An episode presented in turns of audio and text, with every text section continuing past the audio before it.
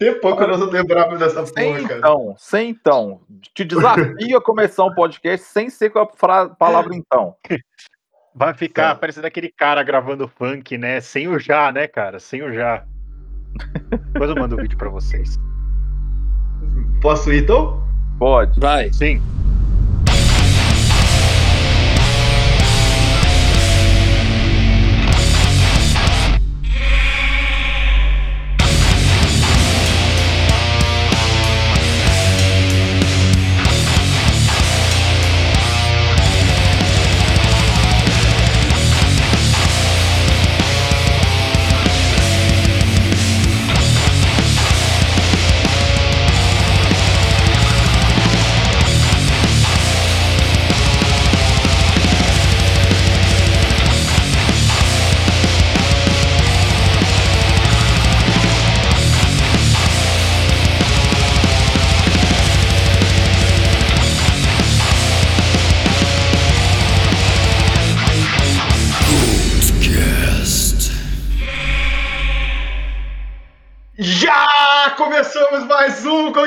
Podcast, o podcast do Fata Rachada. Caraca, consegui fazer sem a tal palavra, hein? Parabéns, estou aqui repaginado. Estou aqui repaginado. Se você está olhando para mim, você está vendo que eu sou agora um bode muito mais bonito, muito mais repaginado. Com a, a cúpula pesada do Goldcast aqui, que comprou o programa. Não tem ninguém original aqui mais. Só eu e eu não sou original. É, Alex, Mineira. Oi. Muito bem-vindos a todos. Bem-vindos? Nem existe essa palavra, né? Existe sim. Eu sei, mas é que o- a, fa- a maneira como eu falei, ela é errada. Eu já tô perdendo minhas habilidades cognitivas e, e mentais, que já é uma da manhã aqui. E Ah, é, achava que Então- eram as habilidades tipo Luciana Gimenez, que não consegue mais pensar em português, sabe? Ah, não. Meu não, isso não tem sonho. nada a ver Aí é com meu fome. sonho. Hoje, dia Eu não queria 3 de junho, pensar, né? aniversário do Utopia Banished, também conhecido como. Melhor álbum do Napalm Death. Ah, você tá errado. Aí, ó, Mas- ele ia elogiar. Cortei o barato do menino. Ó, 30 Não, anos não. de The Humanizer também. Ah, boa, esse sim. Esse sim, o melhor disco do Dio pós Black Sabbath, ainda que seja com Black Sabbath. Não fez muito Concordo. sentido o que eu falei. É, pois é, eu tô tentando pensar aqui porque eu gosto desse Não, é disco. porque ele mas- saiu do Black Sabbath e ele voltou pra gravar esse disco, mas ele não voltou Ah, mas pra o banda, né? Ele Humanizer é melhor que tudo que ele gravou com o Dio, cara. Isso é inegável. É, então, mas eu, assim, Eu depois, meio que acho também. depois mas- do Heaven and Hell, que é o, o grande disco da fase pós-Rainbow do Dio, esse é o melhor. Cara, por que que estão falando isso? Vamos cortar tudo. Não sei, beleza. Não vou cortar. Eu não vou cortar, eu vou gravar. É, Vocês já ouviram o Sir Lucas Lima aí? Que é original, agora que eu Eu lembrei. mesmo. Sir Lucas Lima é É, eu sou, eu sou. Eu participei do primeiro, depois eu não participei mais durante três anos, aí eu voltei e tomei posse do, do bagulho. Mas agora, ó, voltou como. repaginado- Voltou como, Pa- Paulo voltou X como PJ. É, voltei como PJ agora, né? Voltou é, como PJ, Paulo sem- X. É, Ó, dá- né, Quando cara? foi que o Paulo Júnior virou Paulo X? Porque eu não entendo quando as pessoas falam Paulo X, que na Eu- minha cabeça sempre eu acho que. O pai dele morreu. Se o pai dele morreu, pode ter sido nessa época. Ah, não sei, cara. Faz sentido. Ele. Pô, se morreu o Paulo original, ele não precisa mais usar o Júnior. Ele já pode ser ele. Às vezes ele. Então usava só isso. Paulo, né? Não Pois Paulo é. É, não, mas ele tem que colocar Júnior pra ele. é, hierarquia familiar, né? Não, volta Aí o pai dele- Júnior. Meu Morreu, Deus do céu, gente. eu vou poder usar É, é por isso, é por isso que é Príncipe Charles Júnior. E estou aqui com o menino Pedrinho. Pedrinho, eu tenho um desafio para você. Tenta pens- pensar sem ser mineirês durante 10 minutos. Beleza? Vai, demorou. Ele já falou o ai demorou, caralho. Já é. Falou, já acabou, já. Nu, meu. É, é impossível. E aí, galera? E estou aqui. A gente falou, mas é que a gente ignorou, meu. E estou aqui também é, com o Tim Blazinho, o Frogman. Fala, gente, tudo bom? Como é que vocês estão? Estamos aqui mais uma vez. Desta vez, a campanha Um Emprego para Timbozinho foi um sucesso e agora eu estou Boa. empregado. É, Agora é a campanha pro Lucas.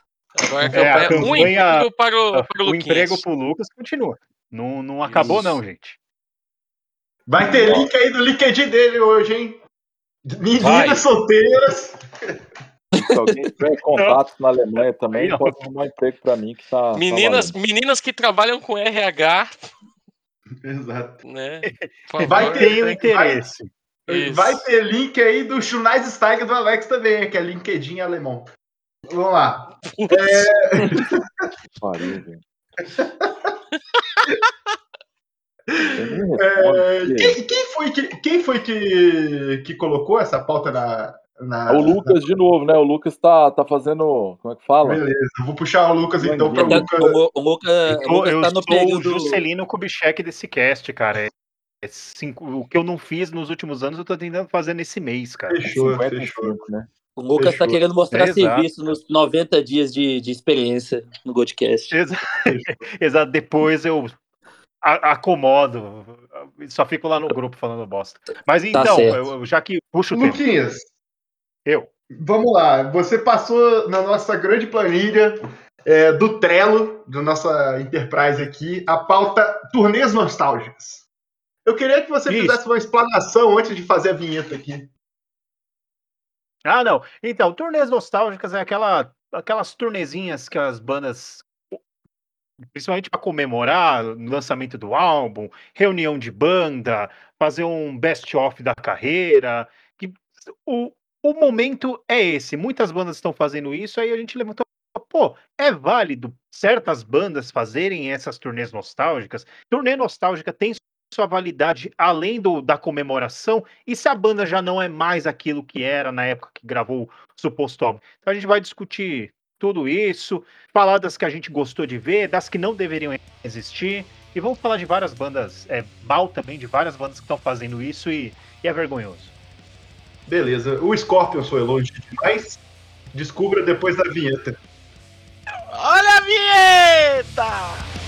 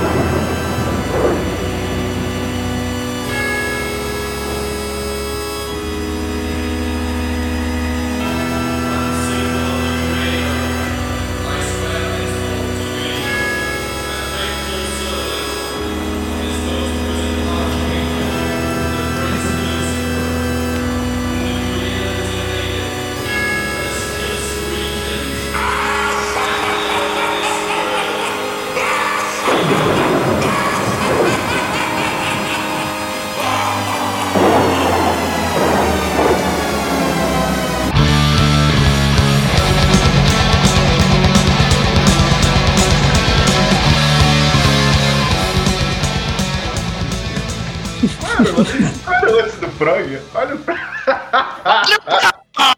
Frog. É, vamos lá então.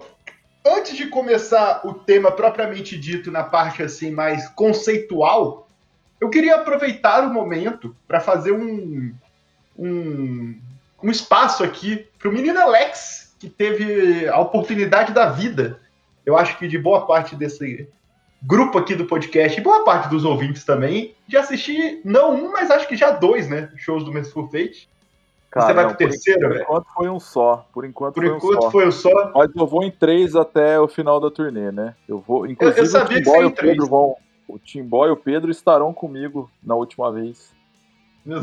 Mas eu vi o primeiro show do Merciful Fate em 23 anos. Aí, ó, corroborando aquela menina lá, falou que minha, minha única habilidade na vida é ir em show.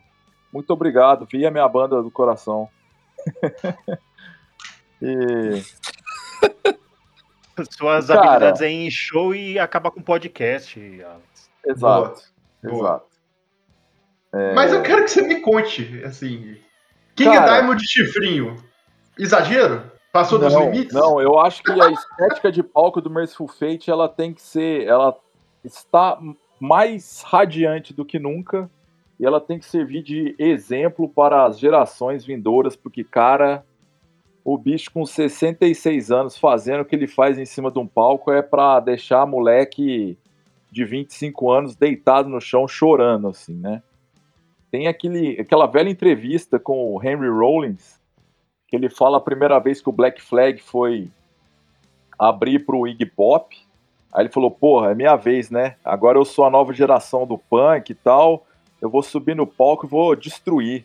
E que aí ele deu uma de Iggy Pop, subiu no palco, se arrebentou. Ele falou, cara, o Iggy Pop subiu no palco em dois minutos de show, ele já tinha colocado a minha performance no chinelo. E o King Diamond é isso aí, só que no metal, saca? Eu acho que em cima do palco tá para nascer alguém que faça metade do que o King Diamond faz, não só na questão visual, não só na questão de presença, mas na questão de maldade mesmo. O cara é foda, velho. Quando ele subiu no palco com aquela máscara de bafomé, aquela túnica vermelha, depois surgiu com aquela coroona lá, puta, velho. Impossível segurar o choro. Abriu com The Wolf também? Abriu com The Oath. Todos os shows Puta estão que abrindo com pariu. The Oath e todos os shows estão fechando com Satan's Fall. Puta que Até pariu. então, né? Amor de Até Deus. então. Assim, o show que eu fui era um show meio teste, né? Não era um show propriamente dito onde eles estavam sendo headliners.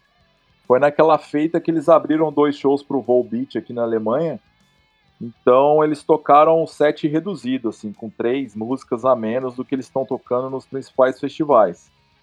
Mas, no entanto, a esposa do King Diamond tá fazendo o streaming de todos os shows deles na Twitch.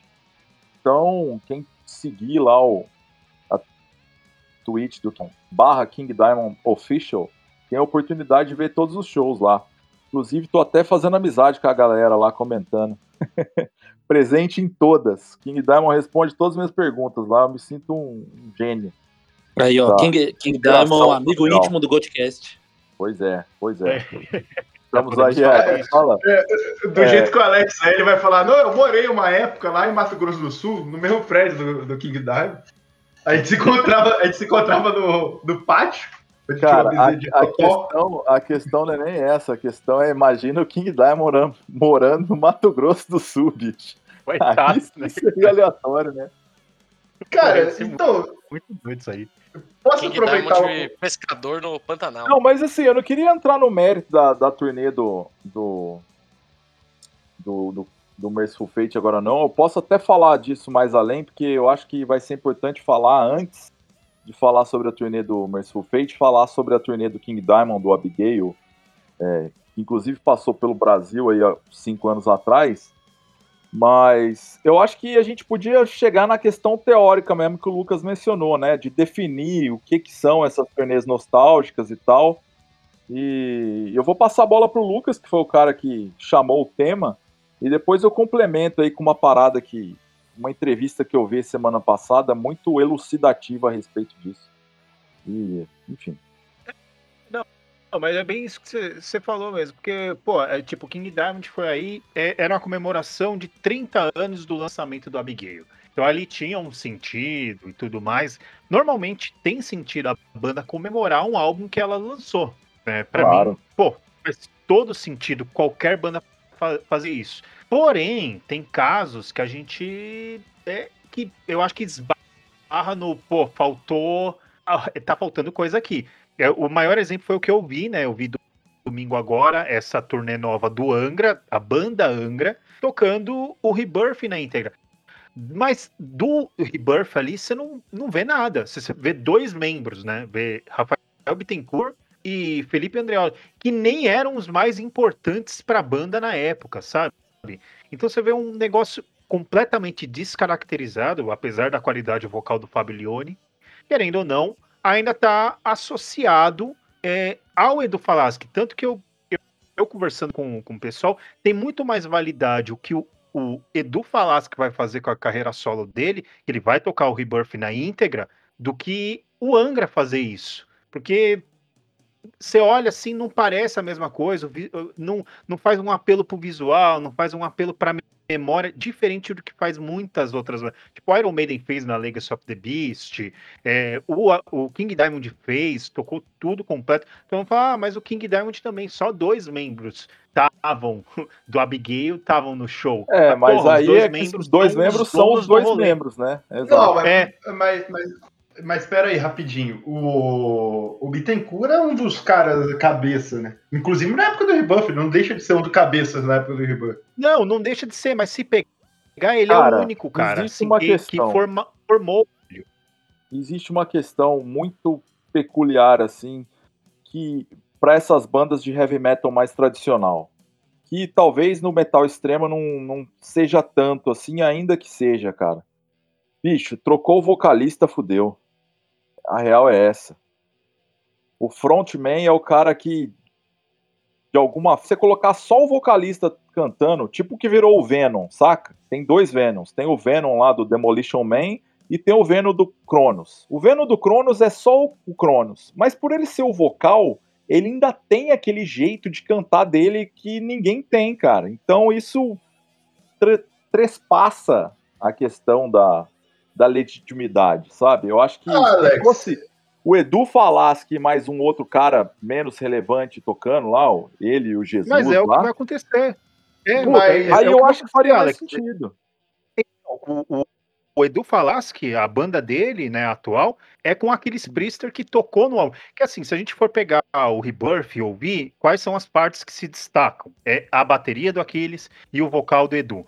E os dois vão entrar numa turnê e vai tocar esse álbum na íntegra, que basicamente é o que deu a carreira pra eles. É o que fez o nome deles. né? Claro. Até mais e que pra, o e e que pra mim é, é tão, é tão problemático quanto o, o Angra Mas é fazer que o show Alex- de comemoração. Porque, por exemplo, eu só, eu só Eu não vou. acho problemático, não, mas vamos lá. é válido eles fazerem, pô, o, o álbum tá fazendo 20 anos, tem que comemorar, sabe? Só que fazer disso um evento puto especial, vender como a turnê do Rebirth, eu acho já um, já um pouquinho mais complicado, sabe? Pô, você já não tem nada, o som que você faz, o Angra, a gente, o primeiro episódio do Goldcast foi é, um review sobre o álbum do Angra, o Omni. Cara, me fala o que o Omni tem de Rebirth nele. Nada. O Angra não é nem de perto aquela banda que já foi. É a mesma coisa o acho que Angra agora. tocam uma agora- música do Omni, né? É, então, não, tocaram, né, nesse show que eu fui, eles tocaram uma. Né, eles, eles, toca, eles via, foi legal, assim, o evento foi legal, só que, sabe, uma energia estranha. Eu achei, eu tava achei cheio, Lucas? que eu tava vendo o Angra. Hã? Tava, tava, tava uma galera, cheio? cara. Tava uma boa Pô. galera pra ver. Mas eu acho assim, por exemplo, o Angra é, fez esse show num lugar menor. Vão fazer um no Tom Brasil, que dizem que esgotou, que vai. Mas era limitado os ingressos. Só que o, o Edu Falaschi sozinho, ele conseguiu lotar também o Tom Brasil, fazendo a turnê igual. Os públicos são o mesmo. Só que o pessoal tá preferindo ir na do Edu do que da do Angra. Justamente por causa do que o Alex falou. Nas bandas de metal tradicional, de trash, cara, o, o frontman, a voz que tá no álbum, é muito É importante, cara. importante pra Mesma caralho. O Xamã também tá fazendo isso. O Xamã vai tocar o ritual na íntegra. Pô, eu entendo que o cara morreu, né? Então, mas eu não vejo necessidade de tocar o ritual, sabe? Pô, os caras lançou um álbum novo, quer fazer toda uma carreira nova. Pô, por que vai voltar Eu e tocar acho o álbum do cara que morreu? Toca o álbum. pra mim, o, o, o ato de tocar álbum recém-lançado na íntegra, isso é sinal de falta de repertório, cara. Isso daí pra mim é, é problemático pra caralho. Eu não acho legal. Eu não ia querer ir num show, pode ser do King Diamond. Eu não ia querer ouvir o, último, o Gimme Your Soul Please inteiro. Não ia. Apesar de gostar dele. Posso, posso dar Pode. meus, em relação a essa questão do Angra? Pra começar que assim, é, vou falar a minha opinião enquanto eu que não não escuto, não não manjo muito, não curto, não, não é minha vibe, tá ligado? Hum. Mas eu penso assim, porra, cê- vocês falaram aí, pô, do- de, da- da- de quem gravou o disco só tem dois caras na banda e são dois dos menos relevantes. Véi, não tinha nem que tá tocando isso aí, saca? Ah, que- é, porque não é a banda, tá ligado? Tipo, Mas, quer fazer um não, evento. mas eu quer acho fazer que um- é a banda, viu? Sim, viu, Timbó? Não, mas assim, Assim, quer fazer um têm um evento. nome, não tem? Não, mas Tem, eu tô tem, só quero dizer tem- assim, tem um nome. Mas eu quero dizer assim, quer fazer um, um, um evento festivo, um lance assim, meu, conv- faz um lance com convidados, tá ligado? Chama uma galera. Ex- Exato. Porque Chama os caras que tocaram, né? no estado que tá hoje, é aquele negócio que a gente fala dos caras ser cover deles mesmo, tá ligado? E é isso. Não É isso. tem sensação de É, nostalgia Perde, no perde negócio. identidade de banda. né? Exatamente. Não, o Timbó veio com a palavra exata. Eu, domingo, parecia que eu tava vendo uma banda cover de luxo, sabe? Porque você olha, cara, você- uma, o, o, pra mim o Angra já tem uma eterna dificuldade de se enquadrar como uma banda de heavy metal, né? Você olha pro, pro palco, você não vê isso. Você não vê uma banda de heavy metal. Você vê uns caras que tocam muito. Os caras não gostam de metal. Isso é fato. Então, é, você, você olha assim e fala, puta, é. Ah, posso te interromper Falaschi pode- rapidão? Desculpa, é só pra eu não perder o fio da meada. Mas, e cara, o Angra nunca teve presença de palco, sempre foi uma merda. Sempre foi uma merda. O André sim. salvava muito, muito, muito. Não, assim. é, o André era o único, era a alma heavy metal da, da banda, Exato. sempre foi, né, cara? O Mas você sempre vê, por merda. exemplo, o Edu Falaschi, ele já se preocupa com a parte do visual, ele já se preocupa em entregar uma performance um pouquinho melhor, coisa que, apesar de o Angra ter um frontman fudido, que é o Fábio Leone, é exatamente o que o Timbó falou. Parece que eles estão fazendo cover deles mesmo. Então, só muito ridículo, cara. Fica feio, sabe? Você não sente o bagulho ser genuíno. É muito mais genuíno, sei lá, pegar essa formação do Angra, eles tocarem o álbum recente deles na íntegra, sei lá, vamos revisitar a carreira toda aí. Igual eles fizeram, pô, turnê do Angels Cry com o André Matos vivo. É, não vou chamar o André Matos, tá? O cara não quis. Não faz então a turnê, caralho. Agora que o cara morreu, não mexe mais nisso. Enterra, cara, toca as músicas lá, porque caixa, cara, não faz sentido É. mais. O, o foda é que, assim, é um bagulho que não faz sentido pra gente enquanto apreciador da música e da porra toda, né? Vamos dizer assim. Não querendo colocar a gente num, num nível acima do, do, do- do- do público comum. Mas, tipo, você tocar um disco clássico na íntegra vai vender mais do que tocar um disco recente na íntegra, tá ligado? Tipo, Com certeza. Cara, no Com fim, é, certeza. no fim é. se resume a grana, tá ligado? mas ó, eu queria, fa- eu queria ser um pouco advogado do diabo aqui e te fazer uma pergunta.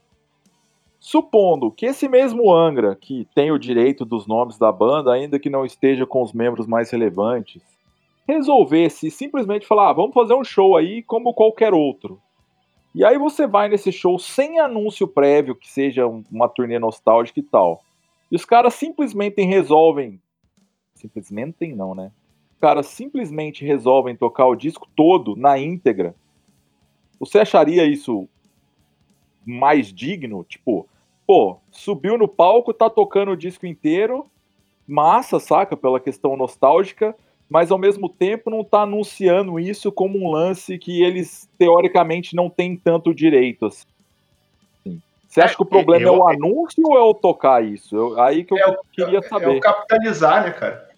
É, É, pra mim o problema maior é o capitalizar, mas não isenta também a banda de, sei lá, ah, estou subindo no tal palco e de surpresa e tocando o álbum na íntegra. É legal, mas- mas do mesmo jeito eu vou ter essa sensação de cover, né?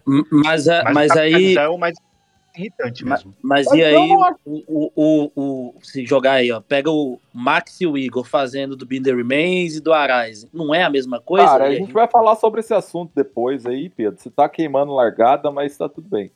Não, mas é, gente- é, não, a gente vai, porque, é a mesma Lógico coisa. que vai. Lógico porque que o vai. Pedro Eu me acho- pegou e estou me sentindo hipócrita agora. Não, esse pra Não, mim mas é, é- boa. é- Foi essa a primeira do- coisa que eu anotei aqui. A, a do Sepultura, pra mim, é o, um dos exemplos que a gente vai citar mais legais. Mas, por exemplo, eu, eu até coloquei lá na pauta, né? Até puxar pra vocês aqui, eu, enquanto passa a moto aqui em casa. Tem regra pra fazer isso? Tem uma regra exata pra fazer uma turnê especial? É, vocês, se vocês tivessem na mão um álbum foda, sei lá, e hoje você tem uma regra especial pra vocês fazerem uma turnê nostálgica, que é só pra vender, cara. Que é, é, realmente você não vai, por exemplo, ir lá tu- num show normal dessa. Por exemplo, vamos dar um exemplo de uma banda que a gente sempre cita como uma banda que tem dois álbuns. O Annihilator. Pô, você veria o Annihilator hoje em dia tocando Alice in Hell? Sei lá. Se fosse com o vocalista original, sim. Sim, Exatamente. Sem dúvida. acho que o vocalista Tá aí, morreu, não, mas sim. É, então, mas. Não, o Randy Rampage não morreu, Não, não. ele, não morreu, mas assim, ele não, não tá nativa há muitos anos, né? Opa, amigo, só avisar que o Randy Rampage morreu sim, tá? Eu tava certo, o Alex tava errado. Eu tô gravando aqui com áudio péssimo porque acabei de chegar do trabalho. Foi mal. Beijo. Ah, não, mas, mas eu iria, inclusive, sem ser com o vocalista original. Ah, não, mas Aí- aí, é, Ah, aí eu é não. praticamente qualquer show, cara. Porque o Jeff Waters ele toca metade das músicas do, do Alice in Hell. Porque é as únicas músicas que as pessoas conhecem, saca? É, não, e, e, e vieram me confrontar justamente disso. Ah, pô, então quer dizer que o, o Rafael e o Felipe, que são os dois únicos que estão daquela época até hoje no hangar, eles não têm direito nisso. Não, eles têm total direito. Pô, eles, tam- eles fizeram o bagulho, eles têm direito deles fazerem o que quiser. Só que vai da gente julgar o que é melhor. Pô, e não é legal o que eles. Pra mim, não é legal o que eles estão fazendo. Pô, eu, eu posso falar, eu posso falar um negócio sobre o Angra, em geral? O- os caras têm um carisma invertido, bicho. Então eu acho que, tipo, muita coisa que eles fazem, às vezes nunca seria nem discutido, debatido ou criticado se fosse com outra banda, outra, outra situação, mas a gente tá tanto de bode dos malucos, tá ligado? Agora eu falei o nome do podcast, Goldcast, ouça Goldcast, mas o. mas a gente. Tudo que eles fazem, a gente fica, não, mas não deveria fazer assim, sei lá o quê. Aí Eu não aparece Angra, não. Não, mas você não é o público-alvo, né, Alex? Tipo, É, entre não. aspas, o Lucas é, eu sou, sabe? É. Tipo, Pô, porque é, é ridículo assim.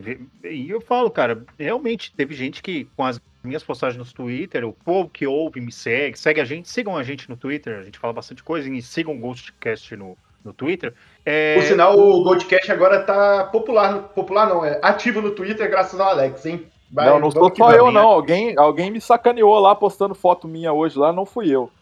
Ah, Não, mas aí é o nosso Xoxomídia, estou pagando ele pra isso, Alex. Pô, caralho.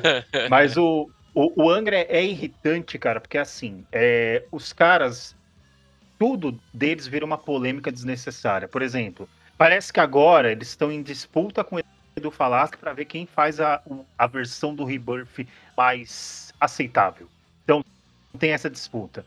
É, ninguém quis convidar ninguém, aí chega no palco, fala, ah, a gente convidou, eles que não quiseram vir, então a gente tem que fazer do jeito que dá, sabe? Aí fica sempre aquela briguinha, você nunca tem notícia. Álbum novo do Angra. Não, álbum novo do Angra gera problema interno na banda. É, a turnê nova do Angra não contará com Edu Falaschi, que se recusa a se reunir com seus ex-colegas. Fala, que Ah, mas porra, isso aí é manchete cara, que, que saco. vende, né, cara? Querendo Não, mas não, os caras se pô, apoiam O Angra é uma nisso, banda cara. que se apoia demais na internet. É. Mas, cara, a minha pergunta sobre o Angra, Hum. ela não é nem essa, saca? A minha pergunta sobre o Angra é a seguinte: tem, existe assim, vocês que conhecem mais de Angra do que eu, vocês podem me responder isso melhor. Exi- Existe uma noia de Rebirth? Porque pra mim, cara, se o Angra for fazer uma turnê comemorativa, tem que ser do Holy Land, que pra mim é o disco do Angra. Não, assim, tem né? bastante, tem bastante, Alex. O, o, início, o início dos anos 2000 ali, cara, o... É, é que é mais minha geração um pouco do que a sua. É, É, a um minha geração pouco- é Holy Land total. Total Mas o-. Cara, era, era Rebirth e Ritual, tipo assim, pau a pau e... ah, o exemplo que eu dou é meu amigo que já gravou aqui, o, Barbosa. Ele foi no show do Angra lá no Espírito Santo e, assim, a gente cresceu junto, a gente pegou junto essa época e, tipo, é, é tipo um, um marco na nossa vida metaleira, entre aspas, tá ligado? Quando era Não, e moleque. também é uma época assim. O, o Holy Land ele já é, já é diferente. Ele vem numa entre safra ali do, do metal, do power metal. O, o Rebirth e o Ritual, não. Eles vieram naquela, na efervescência do, do estilo, né, cara? Onde Stratovarius dividia a capa com Bathory, sabe? Alex? É, É total. isso, cara. Então, é, é, é a época, cara. Porque o, o problema é que o Angra, ele vem se apoiando constantemente nessas turnês nostálgicas. Pô, o- uma coisa é o álbum agora fazendo 20 anos, já tem um certo distanciamento. Outra coisa é você fazer um aniversário de 10 anos de um álbum, que é importante, que é o Temple of Shadows, mas eles fizeram. E entraram no mesmo atrito. O, o- tinha duas bandas fazendo turnê do mesmo álbum. E aí você fala, pô, aí você vai ouvir, cara, é um pior que o outro. Nin- Ninguém tá com qualidade, é só, sei lá, para marcar território, tipo, eu gravei isso, e acaba, pra mim, né, é, destruindo completamente o quesito principal dessas turnês, que é comemorar, celebrar um momento. A partir do momento que você tá vendo aquilo ali desfragmentado, já não tem celebração. Não tem. É a mesma coisa o Menor hoje quiser fazer uma turnê. é, o Menor já fez turnê comemorativa, por exemplo, a Absolute Power. Eles fizeram questão Ah, de chamar aí- todo mundo que passou pela banda. Aí, E é aí maravilhoso, cara. Você vê É, ali. não não fala tem verdade no Dia de Maio? Não, mas é legal de ver, cara. É, ele- eles Porra, mentem bem, né? Eles mentem bem. O Iron Maiden eu tenho, Eles eu mentem tenho, um- bem, né, cara? eu tenho uma do Iron Maiden pra falar, mas depois eu falo. Mas o Ah, mas o Iron Maiden é só turnê comemorativa pra sempre, né? não, mas tem uma o específica. Bruce voltou. Eu- Tem uma específica. Não, tem, É, o- sempre tem. Cara, É, o- mas o- assim, o- é, Fala. Não, Não, fala aí, fala. cara. fala que eu já ia mudar de Não. assunto. Então, não, porque o Iron Maiden, o- o- eles podem fazer turnês comemorativas sempre, porque a formação é a mesma, basicamente, desde 83, né? Então, É, não tem problema eles saíram, fazerem voltaram, né? Então, isso. É, tá- só tem um Liminha lá na guitarra, né? É. Beleza.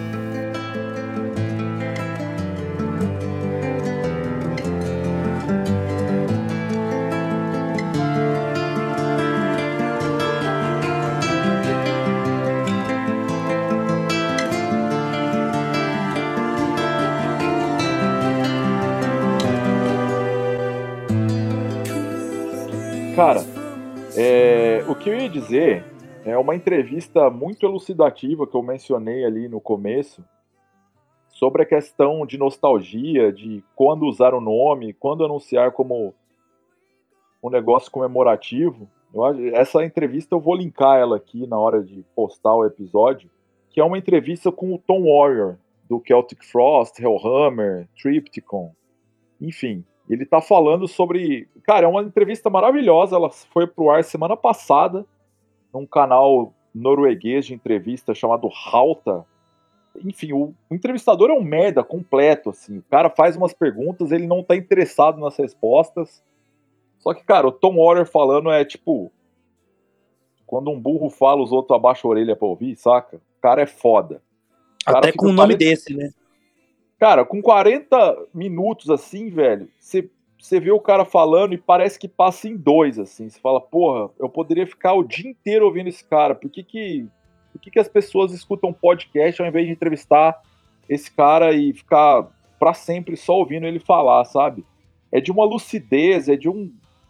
Cara, a mente dele é muito à frente, sempre foi. Eu acho que a gente vai morrer e vai ter gente que não entendeu metade do que ele tentou passar, tentou dizer. E, e por isso que ele é tão atemporal quanto hoje. Mas ele fala, perguntado, né? Ah, por que você está fazendo essa turnê Triumph of Death, sendo que você é o principal compositor do Hellhammer? Por que você não faz com o nome Hellhammer ou com o próprio nome Celtic Frost? Ele fala, cara, isso para mim jamais faria sentido, porque o momento é outro, as bandas são outras, E, tipo, os membros são outros. E mesmo que eu chamasse aqueles membros, os mesmos membros, aquele sentimento, ele já não existe mais. Essa turnê é só Uhum. por uma questão nostal nostálgica. É só pela nostalgia. Se eu subir em cima do palco e falar, ah, eu sou o Hellhammer, isso não faz sentido porque o Hellhammer pertence a uma mentalidade, que pertence a um período, que pertence a um certo número de pessoas, e mesmo que eu tenha sido uma dessas pessoas, eu já não sou mais essa pessoa. O que eu toco hoje já é diferente disso, sabe? E aí ele fala, cara, pra mim é muito mais honesto falar é um tributo ao Hellhammer, porque eu vou subir no palco e tocar músicas do Hellhammer, do que necessariamente falar que é o Hellhammer, porque mesmo sendo a minha banda, mesmo sendo eu, não é. E assim, desconfiem quando falam que é, sabe?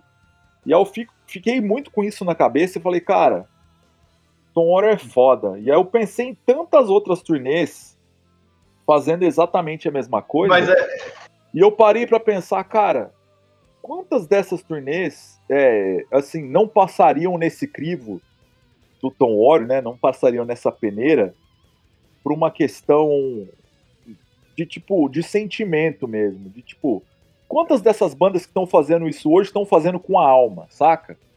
Ah, e aí cara, me só, parece- só o Rush passaria. É, Se você parar é. pensar, só o Rush passaria.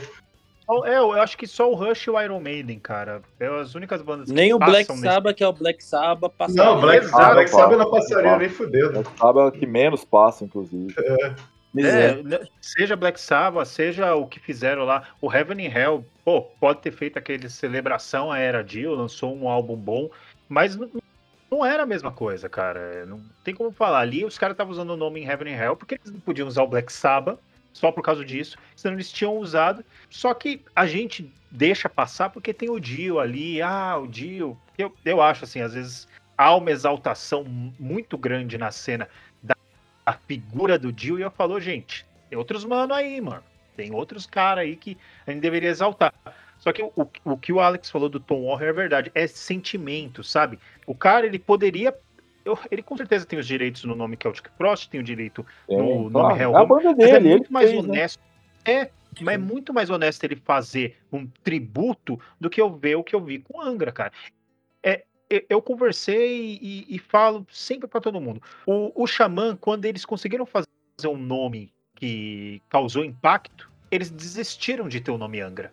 Largaram pra lá, porque eles criaram um nome forte. O, o Rafael Bittencourt não conseguiu isso.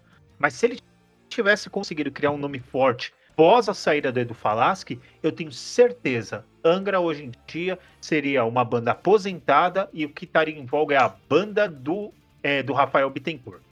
Sabe? É, mas o, é que o lance é que eles não têm trabalho bom, né? Depois do Edu falar assim. Não, Isso que é é. Não, O Xamã tem o ritual e o, e o Angra tem o Rebuff e o Temple of Shadows, querendo ou não, da era do Falácio, que são discos bons, assim, tipo, se destacam. O, depois que o Edu Falácio sai, é só merda, bicho. E o Leone é, tipo, um dos melhores vocalistas do- que o Angra já teve. É só disco merda. Fica merda porque os caras ficam mais preocupados em brigar quem tem direito do que do que em fazer música, efetivamente. Exato, porque É, se é o Rafael. Bittencourt tivesse. É, é, se o Rafael Bittencourt tivesse vontade de seguir pela música, ele abriria nome do nome, até porque a, a identidade já se perdeu, cara. Hoje o Angra não é nenhuma banda de power metal, é uma banda de metal progressivo pra músico, cara. É chato o bagulho. Que você vê o pessoal, o público, eles querem ver os caras tocando bem, sabe? Não importa, nego não tá nem se importando se vai ter som pra banguear. Não tá se importando, cara. Por isso Não, que eu é, falo, mas o acho cara que tá pega pega- Pega naquilo que você falou, né, velho? Que a real, os caras não gostam de metal. Os caras acharam Não. um comfort place ali pra exibir seu exibicionismo. Exibição, exibicionismo quero é deixar- Virtuosismo. Quero, quero deixar claro que esse tipo de prog eu sou contra. É, então, é, é prog pra músico, né? Que não é o metal progressivo, Prog de gente é o metal bonita. técnico. É, é metal técnico, cara. É metal técnico. Acabou, não tem outro nome. É, é os caras Não é nem de gente técnica. bonita, Pedro. É show off. É É, um, é um puro show feio off. pra caralho, cara. Exato. Obrigado. Pô, muito legal eu ver lá o cara que toca com traditional grip. Ah, legal, o cara faz. Oh, mas, por exemplo, a gente fala da, da realidade, né? Do, do que tá acontecendo. O, o Edu falasse que ele vai fazer uma turnê o ano todo. A gente tá falando muito do Angra causa que eu acho que é o, o cenário que mais faz a gente discutir. Tem outra banda que vai fazer a gente discutir tanto quanto, mas pra mim é o oposto. Foi ele que trouxe É. o tema, inclusive, né? É, E é então, gostoso pra caralho falar mal do Angra. Caralho, vou fazer um podcast É, chamado. Badcast. Foda-se. o Edu Vai. que ele vai pegar, ele vai fazer uma turnê extensa em cima disso. Ele tá com o álbum dele, então ele vai. Pô, coragem pra quem vai. Força, amigos. Ele vai tocar o Rebirth e o álbum da banda dele na íntegra. E tá lá, lá, e tipo, pô, legal. O, o Angra ele encaixou uma turnê em um mês, porque em agosto o Leone tem que estar fazendo os festivais de verão, o Batera tem que estar tocando com o Adrian Smith, o Felipe tem que estar tocando com o Matanza. Cara, os caras só se reuniu pra garantir um troquinho agora, sabe? Não tem Matanza não verdade. tinha acabado? Não tem verdade nenhuma. Não, é o Matanza, é o Matanza Ritual, Matanza ele toca na. Ritual. É o cara que na Inclusive- VHD desses, inclusive. tem dois Inclusive, Matanza hoje, é- é- é- hoje, é, hoje tem dois Matanza. E nenhum deles tem o. eh, tem. Tem relevância hoje como, comparado ao que era. E, tipo, e entra no tema, tá ligado? O, o- o João tá até escrevendo no chat aqui. Tipo, entra no tema. É, tipo, também não tem nada a ver com a história. E aí, que nem, por exemplo, o, o- o Lucas falou aí, o Falasque pegou e, pô, vai tocar lá o álbum clássico lá na íntegra, mais os sons dele. Véi, isso eu sou a favor demais. Aí eu falo assim, aí é beleza. Outra coisa é o cara fazer caça-níquel da parada, igual os caras estão fazendo aí com o Angra. Trazendo pro outro, que nem vocês falaram que uma das poucas bandas que podia fazer é, bagulho assim e valeria a pena é o Rush. Só pra fazer o paralelo, na última turnê que eles tocaram no Brasil, que era a turnê do. Era uma turnê chamava Time Machine. Véi, Era do uma Vapor banda. Trails. Não, Vapor Trails não, cara. Era pós Vapor Trails. é- Era, já- era pós Snakes and Arrows, inclusive. É. Que. Pô, uma banda que já tinha 18 discos de estúdio lançados, né? Pegou o ano que o, o, o disco mais famoso, que era o Moving Pictures, fez 30 anos, e falou assim: pô, nós vamos tocar o primeiro set inteiro de, de músicas da nossa carreira, desde o primeiro disco até o mais recente. Então, tipo, tocaram coisas de todos os discos. E na segunda, no segundo parte do show, eles vão tocar o Moving Pictures inteiro. Mano, tá lindo, tá ligado? É. É isso. É o show o- dos sonhos. Eles E o fizeram setlist do Rush sempre foi foda, né, cara? Sempre foi, tipo, É. pegar tudo que dava ali, né? Tipo, É, e, e assim, e nunca deixar de, deixar de lado as coisas mais recentes. Tipo, pô, os Uhum. caras fizeram lá o turnê do turnê R30, que foi até inclusive antes dessa Time Machine que teve lá fora. Também, 30 anos de carreira, pô, tocou tudo. A R40, que foi a última, né? A última turnê. Pô, Hum. é, foi também, tipo, um lance bem trabalhado, assim, de, tipo, mesmo, né, pô, os cara? caras montaram um set list que começava nas músicas mais recentes e eles iam fazendo aquela, aquela volta no tempo e tal. Então, tipo, é, até terminar tocando as primeiras músicas do, até pré-primeiro disco, tá ligado? Então, tipo, Isso é legal. pô, Mas aí, por exemplo, e quando você, vê tá a- com os três membros da banda, saca? Só não tinha o John Rutsey porque ele tava morto. Saca? Pra, não, É, pra tocar é a as mesma músicas coisa agora. Volta o Rush. Por exemplo, a gente vai ver, eu acho que a gente vai ver um momento aí que pode ser que role, pode ser que seja estranho. Vão fazer lá um, um show pro, em homenagem ao batera do Foo Fighters, que morreu lá, o Taylor Hawkins. E Sim. o cara era muito fã de Rush e muito amigo do Alex e, e do Gary, e era também do, do Neil. E eu acho, cara, eu tenho quase certeza absoluta que o Rush vai se reunir ali, vai, os dois, né? O, o Alex e o, o Gary, vão tocar alguma coisa do Rush com outro batera. Cara, isso daí vai ser uma das coisas mais estranhas do mundo. Eu Sim. ia gostar de ver, ia, mas ia ser muito, um bagulho muito, sabe? Não é pra ter. É a mesma ah, Coisa mas o contexto vale mano. a pena. Não, mas aí o contexto vale, vale, ali, a pena. pô, sabe? ali eu acho que é pra celebrar algo maior. É Só sabe? avisar algo que se eu ver um é vídeo a- desse, eu vou, eu vou É, eu chorar pra caralho. Eu só vou pra chorar. avisar. 15 dias, né? 15 dias chorando. Mas Apesar vê, que eu não acho que eles vão até hoje, tocar né? Rush nesse show, não, viu? eu também acho eu acho que que cara. pode rolar mais um lance de, tipo, tocar músicas tanto da, do, de toda a carreira do, do, do Taylor, tipo, pode ser Foo Fighters, pode ser da carreira solo dele, pode ser, sei lá, Da coisa da Alanis. época da Alanis Morissette, tá ligado? Porque tem, eh, meu, o cara tocou em uma porrada de banda também, né? É. É, então Mas é a eu acho coisa, que... a gente fala dessas bandas aí, ó. Matanza Ritual, Matanza Inc. Pô, o Matanza Ritual, a banda é o Felipe Andreoli no baixo. O que, que ele tem a ver com Matanza? O batera é o Almilcar. Christoph, do Torture Squad. É isso aí. Hã? O Amilcar tá O- o tocando com vocal- quem? Desculpa. Com, os com esse, esse Matanza Ritual é o Almilcar, o Jimmy, né, do Matanza, um guitarra que eu não sei quem é, que eu acho que é aquele guitarra do... É, É do uma Corsos. É o guitarra do. Cor- É o ele do Corsos que gravou um cover de Def com o Bruno Suter. É, é, é um dos guitarras das bandas novas do João Gordo aí. Acho que é. Lockdown. É, do Lockdown. É, é o guitarra Isso. do Lockdown. Tá do E lockdown não é o, não é o Moisés? É o Não, Não, Antônio Não. alguma coisa. Conselheiro. é Ele só, cara, gravou a mu- ele só gravou a música, mas no show é esse maluco aí. Entendi. É, é uma guitarra só. E aí você fica ali, você, pô, não tem nada a ver com o estilo. Os caras ali é músico do mais contratado. Não passa a verdade nenhuma. É a mesma coisa essas turnê do Yes que rola por aí. Tem 15 Yes. Você não sabe nem qual é o Yes que tá tocando. Toda turnê que tem, alguém morreu, mas tem um cara lá que tenta levar o legado. E, pô, é caça-níquel igual, cara. É igual que o Angra faz, sabe? É, é feio.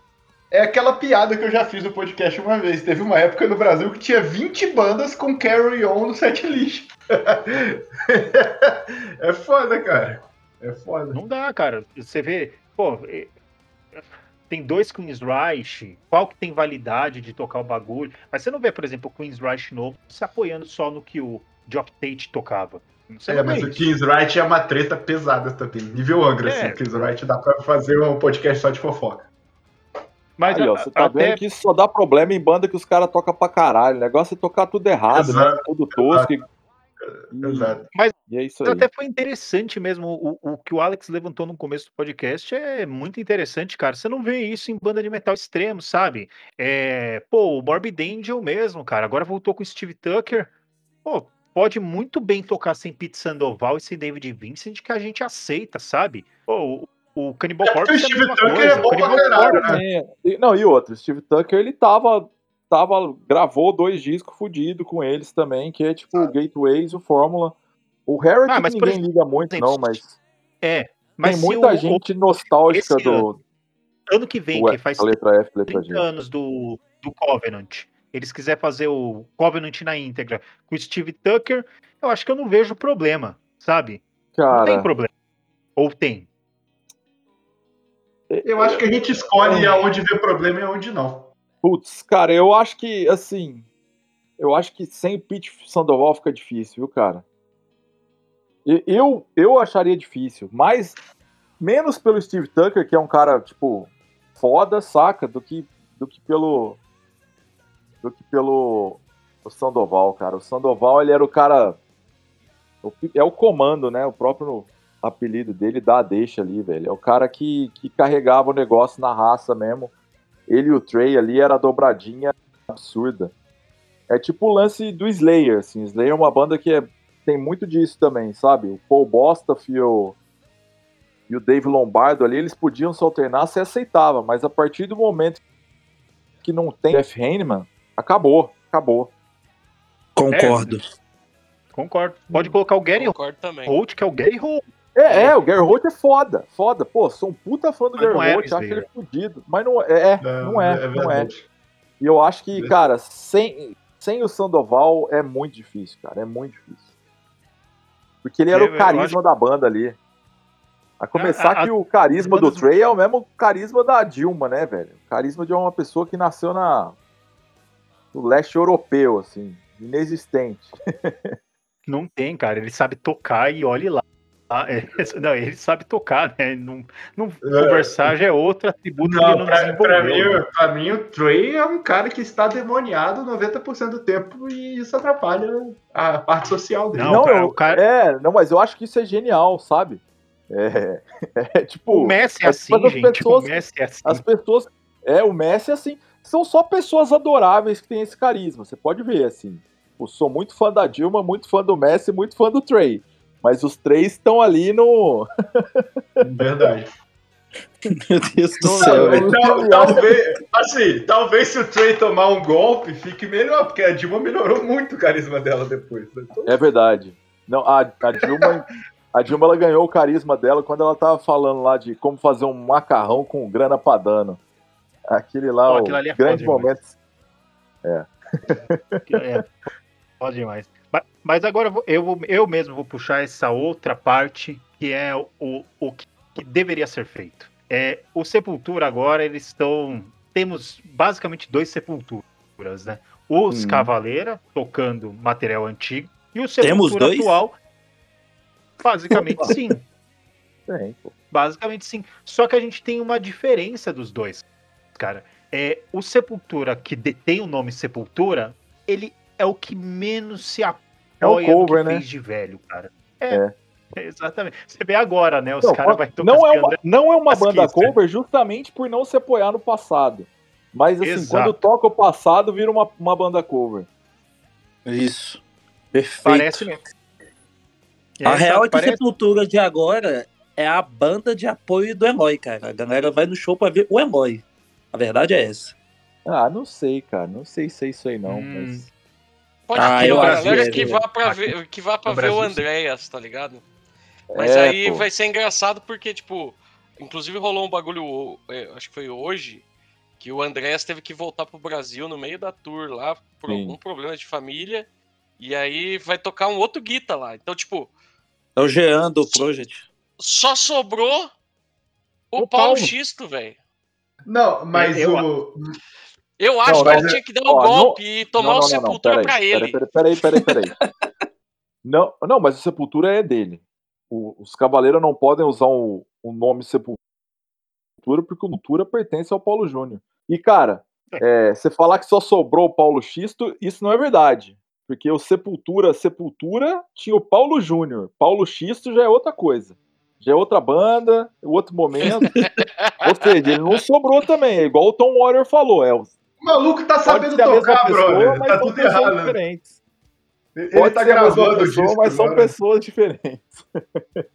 É, mas Ainda é que foda, pareça contraditório. É que, sei lá, É o, outra o. Angra não. O- O Sepultura deve estar com. Pode, pode ser alguma coisa contratual, que eles vão perder muito dinheiro. Mas, pô, você tá sem, sei lá, o, o principal, que querendo ou não, o Andreas é o principal membro do, do Sepultura. Cara, não, não dá pra cancelar a tour assim, se não for É, por um não, eu sei que não, eu muito que deva força maior, velho. Senão é, atual. é, É É tipo contrato, multa muito multa o contrato é pesado, é multa pesada. Não é só Porque não, ó, corre, de corre ganhar o grana. risco, cara. Corre Não o é só risco deixar de ganhar ainda grana. de. Tem que desembolsar a grana. Ah, É, então corre o risco, por exemplo, o Eloy não tá 100%, ele tá tocando com uma perna só. Pode correr o risco dele ter problema e ter que sair da turnê, aí vai ter o quê? Vai ter Derek, Paulo, esse maluco do Project 46, e sei lá, chama o Batera que toca no Angra, que, que substitui o, Bruno. Algum Bruno. O Bruno. Isso é sepultura? cara? Zero carisma. Não, não tem Ah, mas como, baterista cara. não Não, Não é, carisma, né? né? não tem. Aí, Baterista aí eu é acho que ali atrás. tem um limite também, né, cara? E aí vira uma, uma empresa, né, cara? Mas nem o Kiss é desse jeito, sabe? Pô, e, o Kiss e, pode, e é, do nada, começar e é bizarro, né? membros. e é bizarro, Mas né? é- Que, tipo, o Sepultura tá passando por essas. Primeiro o Eloy, agora o Andrés. Sepultura tá caindo e o Max tá dando uma melhorada. hein? O Igor tá cantando, tá tocando de novo. Pedro, sabe? Pedro, isso aí é só pra riso, Pedro. Foi. Tomou Não é, não, Não, não é não, cara. Não é não. Tomou tô- banho. Não é não. Não é não, velho. O, o, o Igor tá tocando muito melhor, cara. O Igor tá Não, tocando sim, sim, mas ó, eu, vou, eu vou me explicar. Eu- exato, eu vou me explicar. Não é isso, eu tô falando assim. O Max tá de banho tomado e tal. O Igor não conta, que eu acho o Igor um cara firmeza na parte assim musical, ele não é um grande problema.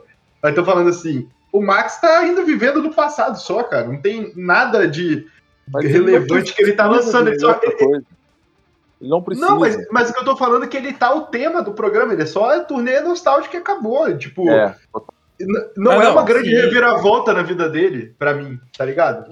Eu não E sei eu se tô eu animado, e eu, e Eu tô animado pro show, Eu vai ser- concordo, cara. Acho que vai ser maneiro pra caralho, mas eu não acho que a gente tem bem ter que se iludir e falar, pô, o maluco mudou mesmo, tá ligado? Não, pô. Eu só, eu só Não, quis dizer que ele ó, deu uma melhorada. vai tomar coincidência, tá Vai tomar no cu.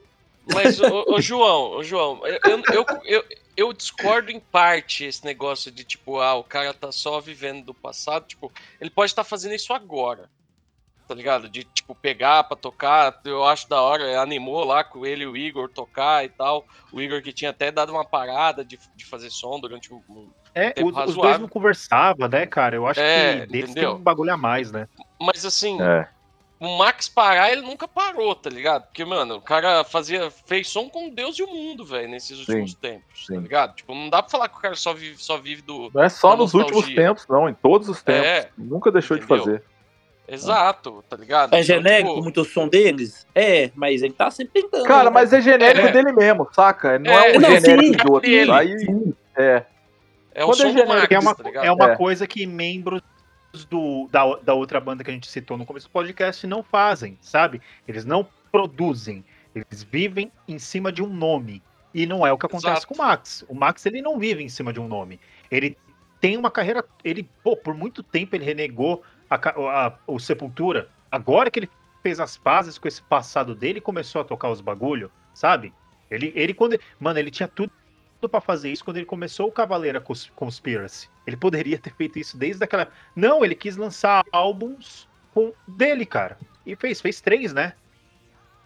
Três cavaleiras e uma porrada de Soulfly. Que? Sete? Oito? Aí, ó. Sei lá, Porra. quantos Soulfly o Soulfly ainda tem coisa do boa, Cavaleira Conspiracy é muito chato. Mais o metal cavernoso. hum, Mas entendeu? esse negócio de Pô, falar o que, que é bom, o que, que é chato, também é irrelevante, velho. Isso aí é irrelevante. É, mas eu, só- eu só, eu só queria falar isso. Não, mas tudo bem. É, não, falar. mas mesmo sendo isso, cara, ele não quis se prender naquela época. Ele, ele tinha tudo. Ô, vou me juntar com meu irmão, fiz as pazes com meu irmão, vamos só fazer turnê nostálgica. Não, ele foi e fez os álbuns do Cavaleira Conspiracy, sabe? É, eu acho fodido isso. isso mu- É. Muito legal da parte dele. É uma coisa que, sim, por exemplo, a gente falando de turnê nostálgico, pega caras menores. Paul Dayano vive até hoje só dos dois álbuns que ele lançou no Iron Maiden. Ele não cons- ele conseguiu produzir outras coisas que, claro, não se, não se equiparam, mas são boas. Só que ele não toca. O, o para mim o outro exemplo que pra mim é muito pior, porque ele tem uma carreira solo fantástica, é o Blaze Bailey. É o Blaze. cara.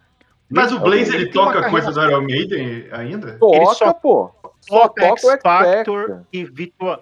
Isso, ele toca inteiro, ele não toca nada da carreira. Porra, não não é possível, eu não sabia disso. Pra Cara, mim, ele fazia tipo o Encore com o Iron Maiden. É, Eu vi o Blaze duas ou três vezes, cara. Eu acho que desses duas ou três vezes, ele tocou umas três, quatro músicas da carreira solo dele, foi muito. E Cara, hoje em teve uma dia vez ele que eu não vi é, o Blaze, que era ele, um maluco no violão e uma menina no teclado, velho. Foi uma das coisas mais, Tocando- assim, E- tocando é, The Sign of the Cross Maiden que nem semi-acústico, era assim. do Blaze, cara. E eu É, ficava tipo, Eu vi isso mano, também. pra quê, velho? Pra quê, sabe? Tipo, Blaze acústico tocando. É, Blaze cantando Tocando Flight of Future Real. Acústica. Aí cê, não, antes fosse, se fosse música do Blaze, não, ele tocando Flight of Icarus, Halloween by the Name, sabe? Música que ele Foi o, foi o Blaze que é tocou no, no balanço geral de Minas Foi, Gerais? ele, Foi, ele tocou foi. Future Ele- Real. Ele Nossa, morou, Future ele Real. morou no sul de Minas um tempo, vivia lá em Boston, encontrava ele pra rua toda semana. Ô Pedro, ele tocou. ele tocou igual o pessoal do Legião Urbana, tá ligado? tipo, o Nossa, cara, o cara no celularzinho. violão, outro no celular, a bateria tocando Future Real, foda-se. Pô, não, Não, e é, tem que e ser é igual triste, aquele maluco do cara. freestyle lá, pô. É, isso aí. Não, mas essa é a melhor apresentação, o balanço geral. Por sinal, vamos fazer não, um essa podcast melhor essa apresentação. Tony Balanço Geral. Montana. Tony, Tony- Tony Garcia, Tony Garcia. Tony Garcia, Tony Garcia. Tony Garcia, né, cara? Mas é, é foda, cara. Eu, eu acho que o Sepultura tá- faz, faz um lance legal. Tipo, eles não estão se apoiando, eles, eles tentam colocar na cabeça do fã deles que o Sepultura de, não é mais aquilo e que é isso que eles estão produzindo nos últimos cinco anos, desde quando o Eloy entrou, sabe? E eles focam muito nisso. E eu acho legal, eles têm. Ah, eles tocam as coisas clássicas porque eu acho que, que eles têm que tocar. Ah, é, é deles o material. Mas Só, eles não só uma precisam só se observação que o Eloy, já, o Eloy já tá no Sepultura há 10 anos. É, então, são 10 anos aí de um novo Sepultura. Eles, claro, Ixi, o, o O nome Derek tá no Sepultura faz mas eles poderiam ter mudado o 26, nome. ah, 25 anos. 25 anos. Então, porra, é, é muita coisa. O Max, o Max ficou 12. Sabe? É, É o- mais do que o dobro do tempo de Sepultura o Derek tá do que o Max ficou. ó, o- uma outra banda que foda. nunca precisou muito se- foi se apoiar na nostalgia de uma forma correta. O Halloween, cara. O Halloween, ah, porra, em, é. tri- em 30 anos de carreira, você nunca viu Andy Deres fazendo. Tinha tudo pra fazer. Turnê de temática. Oh, você já pensou, sei lá, 30 anos de Walls of Jericho com Andy Deres cantando? Ninguém quer ver isso. E eles não fizeram, cara. Não fizeram. É. E nem coisa da época do Andy Deres eles tocavam. Tipo, 20 anos do, do Masters of É. the Rings. Não iam O, fazer. o, o Halloween não- sempre foi uma banda muito sóbria, né, bicho? Sobre eles mesmos, né? Eles tipo, esperaram o momento certo.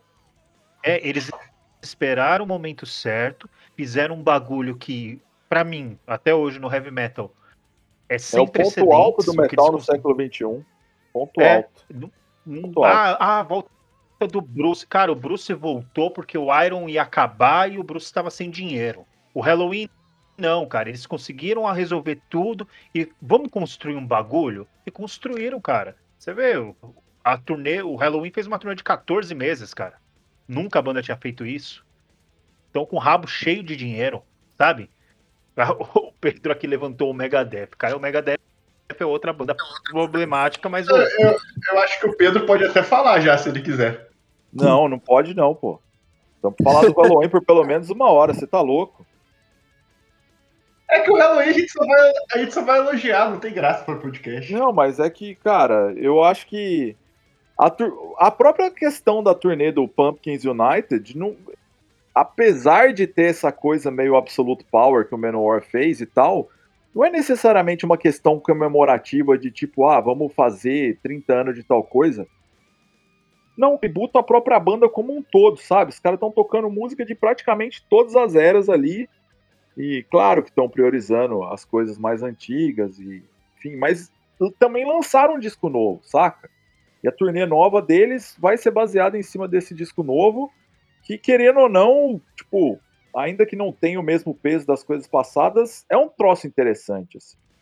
Porque isso se beneficiou muito de já ter três vocalistas, de ter três guitarristas, enfim. É, o Halloween, é, eu acho que ele é um caso à parte, assim. Eu nem sei se cabe tanto, assim, nesse propriamente dito, pro tema do que a gente tá fazendo.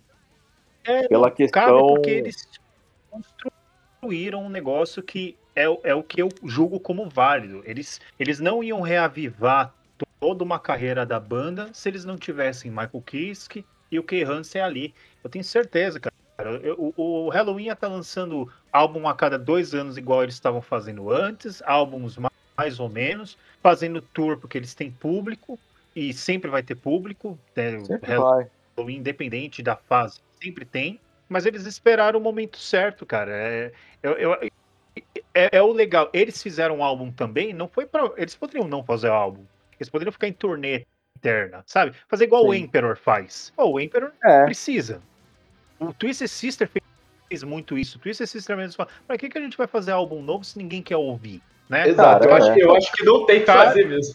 Foda-se. é, não O tem. Halloween É. fez porque eles sentiram necessidade. Eles, pô, pô, tá legal aqui entre a gente, vamos fazer um negócio novo? Vamos. E fizeram, cara. E, e legal, muito bom o álbum, sabe? Eu acho que eles sabem, eles, o Emperor que vive com base no que eles fizeram.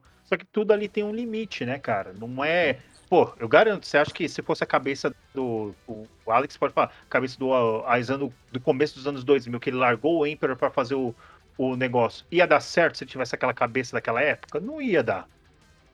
Pois é. Então, É. é, eu, acho que, eu acho que a gente pode definir bem, até indo pros finalmente, é que o, tem que saber colocar, a, a- dosar a nostalgia até onde a nostalgia é para celebrar, até onde ela é só para ganhar dinheiro, sabe? Então, Mas será. Lucas, pergunta: será que isso vem de banda que faz turnê comemorativa de um álbum Até eu falei no chat aí, negócio do Megadeth do Euthanasia, que eu fui frustradíssimo, porque tocou só algumas, não tocou o álbum inteiro, e foda-se. Ou diferente do King Crimson, que tocou aqui para comemorar, não o lançamento de um álbum, mas só para fazer uma turnê comemorativa. Será que quando vem o show, é, não para comemorar um álbum, vai mais verdadeiro do que o cara tem que comprar uma tabela de um álbum que ele gravou há 40 anos atrás e fisicamente o cara nem consegue fazer aquilo mais? É, é, é, é, é esse ponto mesmo. Porque, pô, Então, mas, você acabou de falar, o King Crimson foi celebrar a existência do King Crimson, sabe? Eles não estavam apegados a nada. Eu acho que os caras, atualmente, eu acho que a maioria das bandas já pensa, puta, por exemplo, o Megadeth lançou álbum novo, pô, é, vai fazer 30 anos do Countdown to Extinction, sei lá. Eles já estão pensando em colocar uma, uma turnê temática. Fizeram. Fizeram. E esse Então. do Rust in Peace, sugaram tudo que dava e, tipo, todas as apresentações medíocres. Ah, É aquele trem, em tira. DVD, tira CD. Todos. Então, todo. aí é aquele Inclusive, fui negócio. no show né? do Megadeth que tava todo mundo sentado. Posso, Não, posso falar? Aí um- aquele, aquele negócio? negócio. Pega aí, João. Aí aquele negócio, né, mano? É falta de bom senso. Vamos dizer assim. Porque, tipo, é o que a gente tava falando lá. Tipo, ah, o Rush tocou Moving Pictures, por exemplo. Véi, os caras só, só iriam tocar se eles estivessem aguentando. Tanto é que o que, que rolou? Quando eles terminaram a turnê do R40 lá, que foi a última turnê, meu, acabou a turnê, a banda falou: a gente vai parar porque a gente não aguenta mais. A gente não consegue mais fisicamente tocar as músicas. Tá ligado? É tipo, é diferente do que, sei lá, o Megadeth faz que, meu, tá ficando feio. Tá passando vergonha já.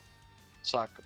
Eu, tipo, eu gosto de Megadeth, eu acho da hora, eu já vi ao vivo, mas, tipo, é, às vezes é agoniante. Você tá, tipo, as- assistindo o show e aí, tipo, os caras tocando música, sei lá, uma oitava abaixo pro, pro Mustaine conseguir cantar. Aí chega na hora do solo, ele sobe a oitava de volta pra, pra, pra, pra solar igual na original, e aí depois a música desce de novo, saca? Fora Ué, que o terrível, Mustaine velho. mas... Fora que o Mustaine tá mascando pra caralho por causa que ele não tá aguentando tocar direito, né? É, é difícil. É, e aí, tipo, eu acho pô, que o problema principal dele é não conseguir cantar no mesmo tom, cara. Já baixou, Também. já baixou a afinação e. Só que é foda, velho. Os caras vão ficando velhos e a idade pesa mesmo. É, Então, mas é, aí, é que tipo, a- Mas pelo o menos problema é que do o Rust in Peace, Mustaine ele não do- do- percebe. É, eu não, não achei ruim, não. Pelo contrário. É isso que eu ia Não, falar.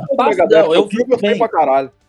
Eu vi também, eu falo assim que eles vão tirando o suco do negócio, fizeram a turnê, gravaram o DVD, gravaram o álbum de novo. Então, assim, sabe, esse, esse espremeu o suco demais. Um pouco antes da turnê do Rush in Peace, eles fizeram aquela turnê de abertura pro, pra reunião do Black Sabbath. Lembra disso? Não, mas foi eu antes, chorei não. demais. Chorei Cara, demais. Foi antes, não. Foi antes. Foi foi antes, justamente, foi Rush in justamente Peace esse foi em show que... 2010, eu acho, 2011. Não, mas, mas foi dois... O Black ah. Sabbath foi 2013. Ah, é, turnê do É, Rush in Peace é Big. Four, cara. Agora que eu me toquei. Isso. É, Inclusive, é bem- foi justamente a- a esse show que eu me referia do, do, do Megadeth tocando. Então, tipo, o, esse a- o show, tom da música no meio do rolê. esse Cara, show, o Rio, tava bem bom, cara. Tipo, Cara, eu vi no Rio de Janeiro e chorei lavrado de começo ao fim, de tão foda Sim. que foi. Foi Eu foda também. Animal, caralho. Eu também. Foi Animal, Megadeth. caralho. Sabbath, caralho. eles estão falando? É, que É. abriu o Black Sabbath. Tipo, o, tanto o Dave Mustaine quanto o Ozzy tava cantando bem. Pra caralho, Eu- é. Não, Eu, Pra- eu pra- em alguns momentos, achei que era playback, cara, pra você ter ideia. Eu fiquei prestando Mano, atenção não pra ver se Não, não era não, não era não. Não, eu acho que não era, não. Eu, Não era, eu não. não, Não, sei. pra- Pra mim, o melhor show é- do Megadeth que eu assisti foi no SWU aqui, é, que, com o SWU de Paulínia, porque, mano, Foi eles, legal também. o Mustaine ainda aguentava. É, esse eu vi na TV e foi fudido. Foi, não, foi foda. Não, e a gente Foi- tá falando assim de uma banda, de um show de 10 anos atrás, tá ligado? Não, É, SWU agora tem o cara vai é, tentar é, fazer SWU isso foi agora. 2011 também, é. O, o, o- Metallica mesmo, o Metallica poderia muito fazer isso, né, cara? Que ó, eles iam agradar uma parcela de fã muito grande. Mas você acha que, por exemplo, sei lá, ano que vem, turnê do Kill Em All. Seria foda. Não, eu acho Pô, seria, velho, mas, mas o Metallica já fez isso. A gente até falou disso num outro É. episódio, que fizeram aquele Mas o DVD. Metallica ele não DVD lá dos 30 turnê anos, mas não lançou, isso, né? cara. É, mas É, mas aquilo ali foi uma celebração à história da banda. É o que a gente É. falou do King Crimson. King Crimson celebrou a existência do King Crimson. O Rush na R40 celebrou a existência do Rush, sabe? Eles não pegaram, ô, vamos pegar esse álbum aqui, porque eu penso o, o que eu vi. Eu vi no o Angra lá. Se eu se tivesse é, tocando as coisas mais novas, ia ter aquele tanto de gente? Claro que não. Ninguém ia. Então Mas eles têm que se aí prender entra- em algo que vai vender. Mas Então, que vai aí vender? entra pra A questão do. Metallica. Então, mas aí entra pra questão do Metallica o lance do bom senso que eu falei. Porque, mano, hoje É, você vê o têm. Metallica tocando, você, você olha e fala assim, mano, esses caras não vão conseguir tocar o Kinemon. Entendeu? É. Tipo, Não, rola Não, esse bom senso, Não, tá eles ligado? nunca conseguiram, bicho. Eles não conseguiam 40 anos atrás, não vai ser hoje, né? Então, não, então, mas tô dizendo assim, o, o- ainda Só rola quem um bom conseguia senso, tocar entendeu? aquele disco é o Dave Mustaine mesmo. Inclusive, tem- nessa turnê de aniversário de 30 anos, quando eles chamam o, o, o Dave Mustaine pro palco e falam, ah, ele que tem que começar essa porra dessa música aí, cara, você vê que na hora que ele começa que a fazer o riff, eu, eu não sei se é, porra, sei lá, se é Phantom Lord, sei lá que diabo que é, Metal Melee, alguma música. É, Phantom Lord. Phantom ri- Lord Jump the Fire. Cara, na É hora que ele começa a ridículo a mu- Na hora que ele começa a fazer a palhetada, você vê a cara do Kirk e do James olhando pra ele, assim, de tipo, mano, É, mas é que o. Dave, o Dave é, doente, é, é doentinho, né? é, não, a- a- é. Assim, eu tô ligado que a mão direita do James também é patrimônio Não, mas- imaterial mas- da humanidade, mas o Mas Mustaine o Dave. é, é imbatível. É. Aliás, Não, o Mustaine, o Mustaine falar- praticou essa música todos os dias até esse dia do show, desde o dia que Ah, ele saiu. certeza, com. Mas, o- mas tem, tem um ponto importante, cara. O, falar, falar na voz do Mustaine é chover no molhado, mas o Pedro falar que o Mustaine já tá mascando, não, que eu não vi, eu, eu não duvido, eu acho que sim. Mas é triste Não, pra mas caralho. é- A é- gente é vai pra fora perder, a gente, a gente vai perder um cara assim que. Ah, o maior, já né? Vai era pra perder o maior. perdido, né, cara? No começo Riff, dos anos 2000, riff, riff Lord mesmo, cara. Riff Não, Lord. ele, ele e o Wyoming, eles estão em outro nível de riff, assim. Não, não é, não é da terra, tá ligado? É, os, os caras Já perdemos o Jeff. Hanneman, que era outro sobrenatural também. Perdemos também o John Schaffer, né? Pro cancelamento. Cara, é, pode ser. Pro Vampeta, né? Oh, infelizmente, infelizmente a, a mão, a mão direita do John Schaffer também. É brutal também, é. É brutal, cara. Aqueles riffs. O Vampeta pegou ele, brother. Já era. Já Não, era. mas assim, é, cara, é, é, assim, ainda que eu adore os riffs do John Sheffer, colocar ele na mesma prateleira que Black Sabbath, Não, não, é zoeira. não dá, né? É, Não dá. Não tem Não como, cara. O cara pode ser muito bom, Não, não, Mas- cara, não tem como comparar igual esses, com esses mano, né, cara? É, é impossível. mesmo o Slayer já, já, já tá numa prateleira abaixo.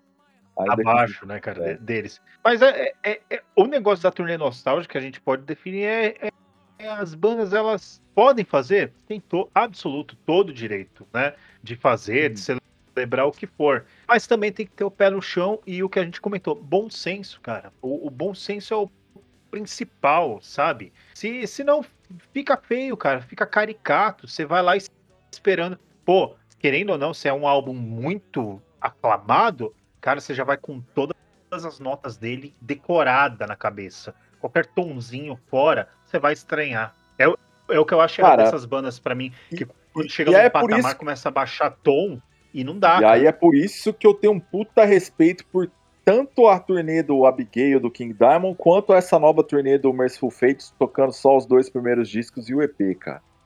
Não mudou nada a afinação, continua tocando em Mi Aham. e, bicho, King Diamond dando a vida em cima do palco. É, cara.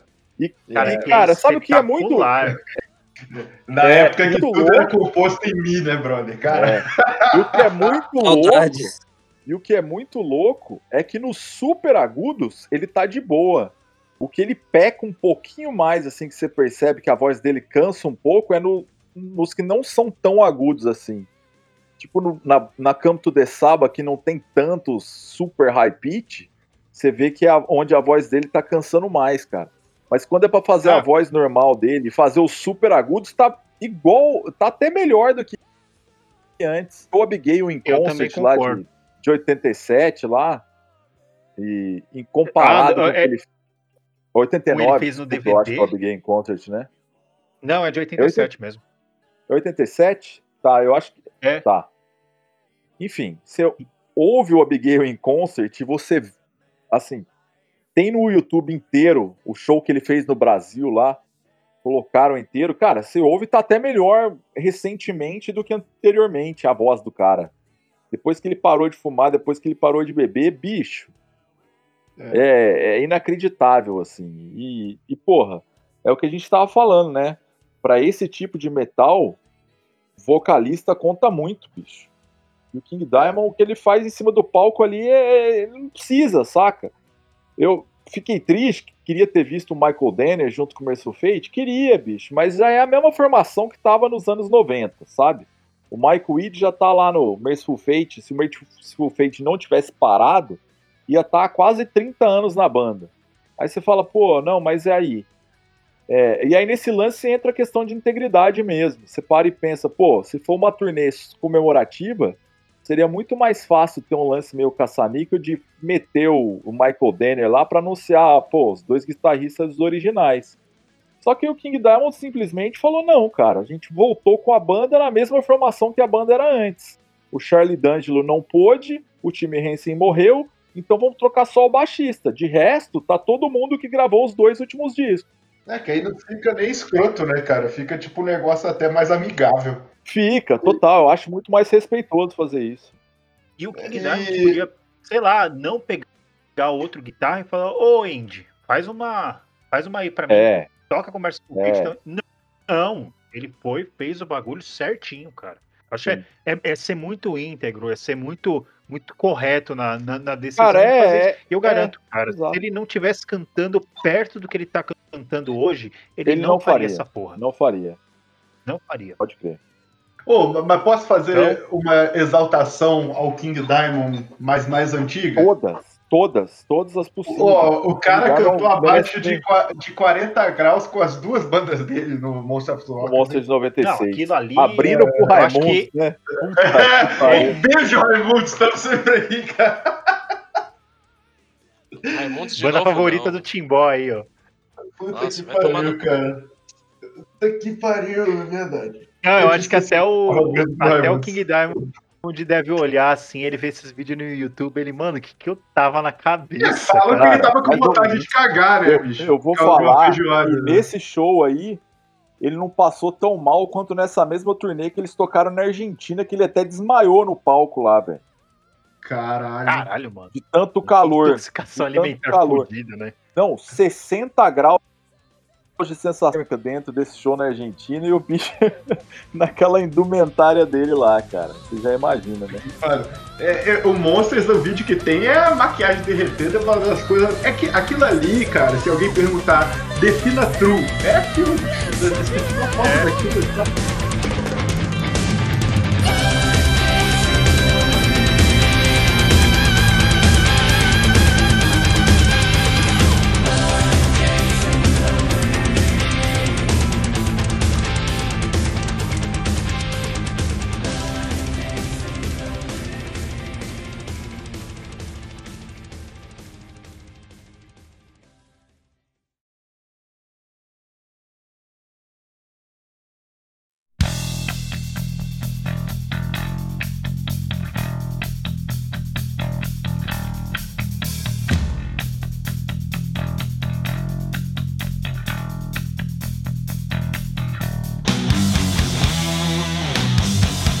Cara, outro tópico que, a gente, que, que eu queria puxar aqui, a gente falou muito de bandas fazendo turnês é, comemorativas e tal, mas eu queria puxar um assunto aqui de festivais e ou barra shows que convocam bandas com a premissa de que toquem sete lists, claro. Aqui na Alemanha a gente tem o exemplo do Keep True, que é um festival que todas as bandas que vão tocar lá Inclusive, tem umas bandas, bicho, que os caras chamam lá, nem a mãe dos caras lembrava que os caras tinham bandas. E os caras vão tocando o set list clássico ali dos anos, começo dos anos 80, ou até final dos anos 70, no caso das bandas de New Wave of British Heavy Metal que tocam lá. Mas todas as bandas que tocam lá, independente da idade delas, assim, é, obviamente não no caso das mais novas, mas sempre vai com o setlist das antigueiras, assim. Aí você vê o Kiri Triangle tocando os primeiros discos íntegra, ou então a reunião do Manila Road, que chamou o The Shark para cantar lá a pouco ele morrer em 2017. E, enfim, você vê, se você olhar qualquer pôster do Keep It True, você vai ver o nome da banda e vai estar tá lá Special Tralalá Setlist, que é sempre o nome do disco. Ross the Boss tocando os Manowar, assim, tocando o disco inteiro no Manowar. Cara, enfim, é um lance meio temático, né? Aí, nesse caso, é uma proposta do festival e não da banda.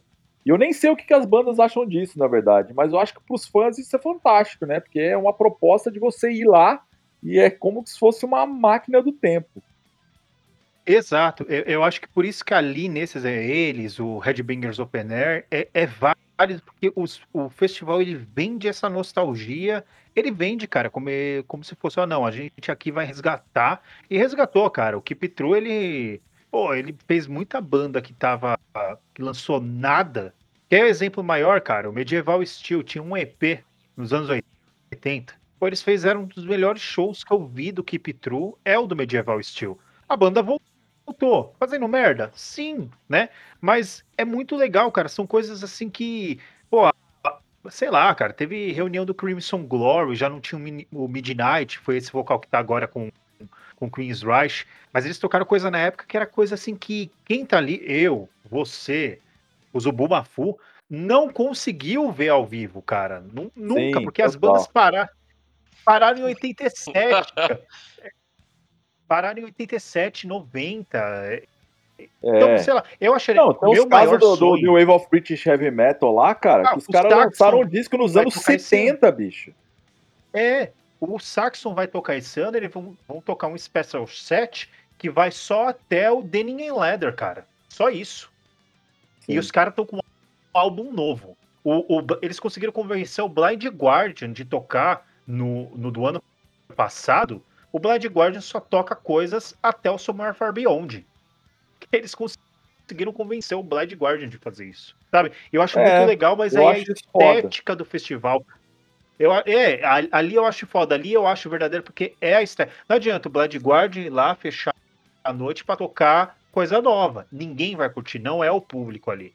Então, o, por exemplo, o Sepultura ir lá e tocar o Beneath the Remains na íntegra, mesmo com essa formação, eu já acho que tem mais validade que uma turnê, porque o festival pede isso. O festival pede o culto ao velho, né? Então, pô, para mim esses festivais deveriam ser mais deflagrados. E até porque a gente tá com uma cena boa, né? Tem muita, principalmente no metal tradicional, o death metal também, né? Tá tendo muito resgate ao como você mesmo fala, né, Alex, o death metal regressivo, né? Pô, é, os caras estão fazendo death metal pré-lei de cena. Exato, cara. Os caras estão fazendo tudo pré-94. Tem o, o, a New Wave of Traditional Heavy Metal, que é as bandas soando como o começo da New Wave. Tem algumas bandas que soam como era o, o Power Metal nos anos 90. Então, pô, eu acho que esses festivais, assim, deveriam ter mais. De, de, deveria muito ter, ter, mais. Pena que só tem Mas, só na Alemanha, se quiser ver. Posso fazer uma pergunta? Esse Keep True eu acompanhei no YouTube algumas coisas. Tem muita Sim. coisa que eu vou usar um termo jovem aqui, mas eu tô, vou usar o termo certo também. Que é cringe, que é vergonha alheia. Ah. Vocês, vocês concordam ou eu que tô sendo chato pra caralho? Não, eu concordo. Cara, eu sou fã de Virgin Steel, cara. Vai ver um vídeo do Virgin Steel. É horroroso. Vai ver. Cara, vai ver o David DeFez fazendo. David DeFez tá aprendendo a mexer no Movie Maker, cara. Ele acha que pode lançar clipe da banda. Aí ele grava ele sentado numa cadeira cantando música e lança de clipe, sabe? É, é o, ah, bicho, o, tem coisa mais brega que o clipe do Halloween, bicho? Não, não é, tudo brega, cara. O Halloween mas o único. Que... Não, mas o Halloween sabe fazer. O Halloween sabe mas é, fazer o Halloween ele entendeu que essa é a proposta é, é, dele, né, cara? Não, mas essas bandas que vão no Keep True, principalmente essas velhas, pô, é, é inegavelmente cringe. Mas é legal, o Keep True, por exemplo, o Satan, eu acho que é um dos maiores exemplos, cara. O Satan, eles não faziam mais nada, voltaram lá na época para comemorar os, os 40 anos do, o, do o Kearney in Act, e dali a banda voltou a, a tocar, né, gravar álbuns, e cara, eu acho que assim, depois do Accept, dentro do metal tradicional, acho que é a banda que tem a melhor sequência de álbuns novos de excelência, sabe?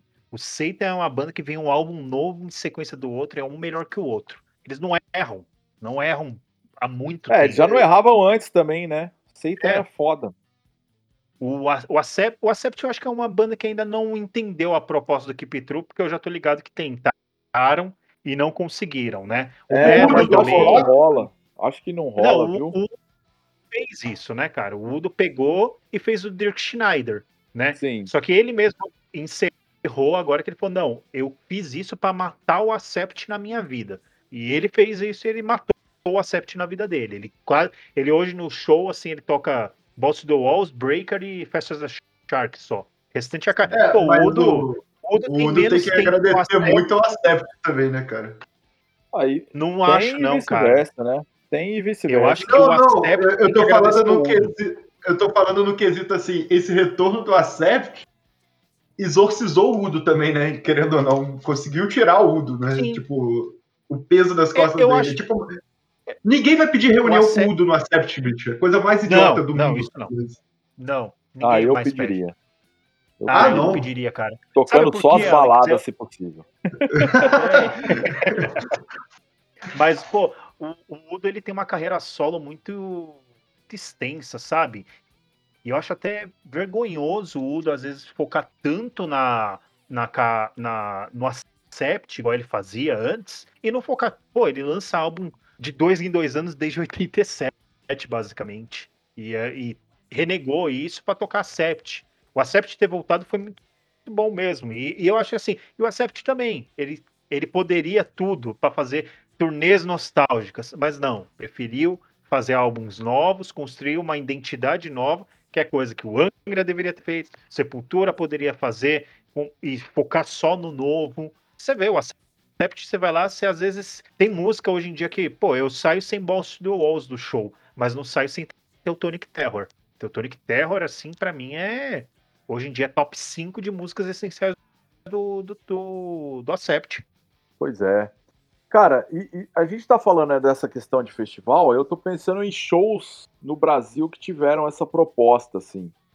É, eu recordo, assim, de tipo. Mudando já o assunto, né? Mas o Hot in Christ, em 2014, eles foram tocar no Brasil, uma feita que eles tocaram, acho que no Rock'n'Roll em Varginha, tocaram em Limeira também. E aí, como eles tinham tocado em 2013 no Rio de Janeiro, no Teatro Odisseia, o cara que contratou o show deles fez um esquema para tocar só músicas dos três primeiros discos. Acho que eles nem tocaram do EP lá, do, do Passagem do Arcturo. E se você olhar no setlist FM lá, tá tudo errado o negócio, mas eles tocaram o, é, o Dynamite Contract inteiro, metade do, metade do Non-Servian e metade do Trial uh, Key of Lost Lovers. E só, assim. Só não, né? Tudo isso, né? Absurdo o show, assim. E, e te juro, devia ter, sei lá, menos que 100 pessoas no lugar. Foi um troço inacreditável. Inacreditável. E... Ele- eles fizeram, só pra falar com os ouvintes, eles fizeram uma live tocando isso que eu nunca mais encontro. Eu vou procurar. Ah, eu, eu, tá, tá minha, é a minha indicação do dia, eu tô com o link dela aqui. Você na- tá com o link aí, bicho? Opa, É, que- opa. Essa Opa. live aí de quarentena é a melhor live de quarentena que tem, cara. Eu, e- eu, e- eu, e- eu e Matuzinha, a gente viu isso quase junto aí. Foi. É, mas essa live aí do The Early Year, eles fizeram um show de uma hora, né? No Rio de Janeiro eles tocaram quase duas. Você tá doido. Então, é, mas é exatamente a mesma proposta, né? Então, e contrataram os É, caras no Rio pra isso. E rolou um Mystifier também fazendo a mesma coisa, assim, só tocando música do Wiki e do Goetia. É, no ano seguinte, assim. Também no é- Teatro eu, eu Odisseia. acho legal. E, e se você reparar, Alex, isso virou uma tendência fodida depois de 2010. E eu acho que é muito culpa do Iron Maiden, cara.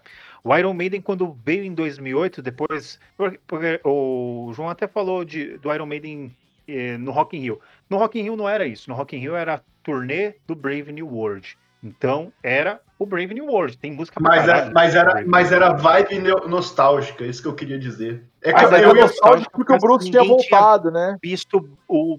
É, É, os caras tinham voltado. Muita gente Cara, era, era o sonho de Eu ia usar mundo. como exemplo positivo, tá ligado? Foi- Cara, eu falo foi- isso pelo meu, eu falo isso Mas a pelo meu Back exemplo in mesmo, Time é um sabe? exemplo positivo pra caralho. A Somewhere É. Back in Time, pra mim, que é o que dá É gás pra, pra qualquer turnê nostálgica que sur- surgiu depois. Nem o Rush tinha feito isso, porque a turnê do Rush em Rio lá, foi a primeira vez que eles vieram, pô, é a, tur- é a turnê de qual álbum, Timbó? É do Vapor Trails mesmo? Do Vapor Trails. É, é a turnê do Vapor- é a turnê pós Vapor Trails. Então, e ela não é temática, ela não é nostálgica, ela não ela toca bastante coisa diversa, assim, normal. É- Mas a Somewhere Back in Time, pra mim, inicia esse período. E é em 2008. 2008 foi? É, foi. Daí É que a Samuel frente, Back in Time vê, vê com uma distância de tempo, você, você fica um pouco de saco cheio, né, cara? Você vê com uma. Não, mas, pô, o Iron depois Cara, eles a fizeram uma questão é a Made in. England, cara. Eles tocaram o que eles tocaram Sim. na turnê do Made in England. E, pô, espetacular. Agora teve essa nova do Legacy of the Beast. Você vê, o Iron Maiden, ele deu ele deu entrada num filão que todo mundo falou: "Porra, isso funciona, dá dinheiro". E deu Daqui dinheiro. exatamente um quantas mês pessoas- estarei no show do Iron Maiden. É, então, quantas pessoas. Eu mesmo, eu queria ir nessa turnê nova do Iron Maiden, porque é a Legacy of the Beast. É, a- queria ter ido na última, quer dizer. Essa nova aí do Senjutsu, eu não tenho Não, tanto é, interesse. é a The Mas Legacy of the Beast, mas eles incorporaram coisas do Senjutsu. Então, já, já é uma turnê que eu vou querer ir, diferente de uma turnê da, do Final Frontier, sabe? Então, aproxima o fã velho, aproxima o fã novo, aproxima quem não tem saco pra ouvir coisa nova. Então, eu acho que o Iron Maiden é o maior culpado. O, tema é Iron Maiden, a culpa é sua, cara. É, não sei se basicamente, é cara, não, entendeu? mas assim, é que rolou meio que uma confluência geral, assim. Você falou em 2008. 2008 também foi o ano que no Brasil, ou seja, na Inglaterra deve ter rolado antes, eu não sei exatamente qual mês foi, que no Brasil foi o Carcas tocar. Que era tipo Foi 2009, cara. Carcas. 2008, 2008. Ah, foi. Ah, foi. Foi, foi, Tenho foi, foi, certeza foi, que foi 2008 o Carcas. Tá, então, mas quando o Carcas foi tocar ah, em 2008 no Brasil, foi tipo cinco anos antes de ter saído o Uhum. Surgical Steel. Aí teve o Ken Owen lá, tipo, fazendo uma participação, saca? Tipo, só pela questão nostálgica mesmo. O Jeff Walker subindo no palco falando, ah, galera, voltamos, né, com a banda. E eu, naquele tempo, O, nem o Michael Amott tava lá na época, eu não lembrava, eu não lembro mais. Cara, eu não, Ele eu não acho que o. Michael Amott tava, não. Não, Não, tava não. sim.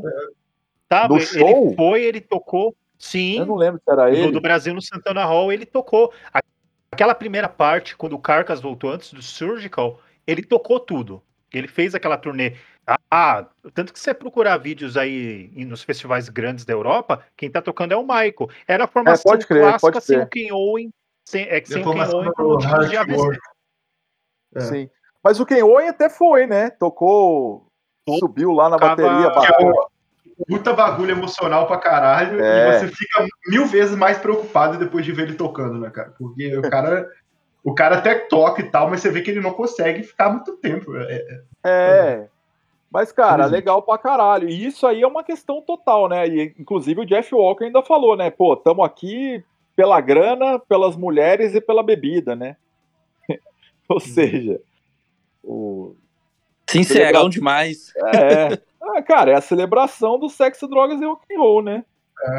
Mas o, Sim, o cara, Carcas o que nunca que foi Jeff uma Walker- banda muito falcatrua, né? Na verdade. Eles sempre foram meio diretão. cara, né? que- Independente de você gostar pô, ou não por exemplo, o Carcas foi uma banda que parou basicamente no auge deles. Outra banda que fez É. isso foi o At The Gates. E quando precisou voltar, que eles tocaram Slaughter of Soul na íntegra, também foi o mesmo lance. lance mas ah, eu acho que fal- tava faltando dinheiro, né, cara, nessa época. E eu acho É. que aí as bandas começaram a ver. Pô, aqui tem uma possibilidade num negócio que pode render alguma coisa. cara, o Keep True surgiu nisso também. Mas você Red tem que parar pra pensar nessa que essa. Você tem que parar pra pensar que essas bandas, você fala, ah, bandas que acabaram no auge. Bicho, essas bandas acabaram no auge, mas o metal já não tava no auge. O metal tava muito É. em baixa. Essa questão de, tipo, bandas voltando foi uma questão total de demanda também. Você tem que parar pra Foi. pensar que, tipo, 20 anos atrás ninguém estava interessado em ver essas bandas porque o negócio já tinha sido outra coisa. Esse negócio de tipo, ah, vamos olhar aos passados, vamos olhar para o nosso passado e pegar as bandas que, que É, construíram a base e aí eventualmente chamar essas bandas para tocar de volta porque tem um interesse nessas bandas de volta. É. Isso é uma questão muito nova. A gente até comentou no episódio passado que foi a época que confluiu para tanto o Creator quanto o Destruction quanto o Sodom. Assim, o Sodom nunca parou de fazer thrash metal e tal, mas pelo menos o Creator e o Destruction voltaram a fazer thrash. Aí você vai ver na Inglaterra, tipo, My Dying Bride é, voltou a fazer Doom Metal junto com Paradise Lost, que eram, assim, depois de ter passado Eu por acho- um período meio gótico da vida.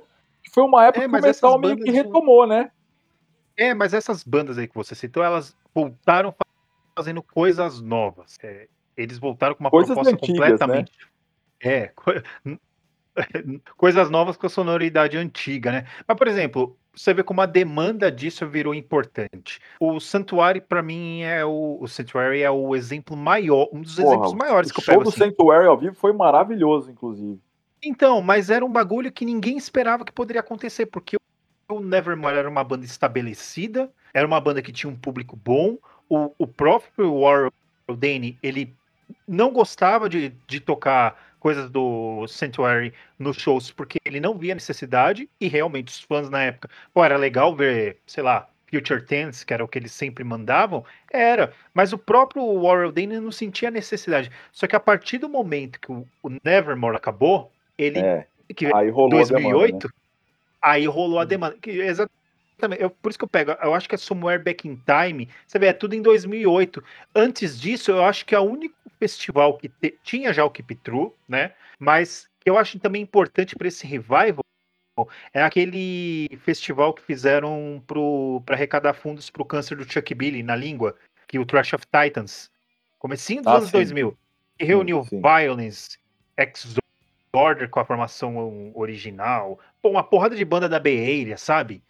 Que nunca mais os caras tinham. Ó, eles conseguiram reunir o Violence com o Robbie Flynn tocando. Sim. Robbie Flynn sim. não queria saber de metal há muito tempo. E os caras foram lá tocar, mas tinha um propósito, era um propósito maior que era o ajudar o Chuck Billy, né? Não era Sim. mercadológico. Aí depois da segunda metade dos anos 2000, eu acho que vira completamente mercadológico. E hoje a gente tem um filão nostálgico, cara. A gente tem um puta filão nostálgico que, cara, fazer metal novo hoje em dia não vende. O Angra passa por isso. O Sepultura tá passando por isso.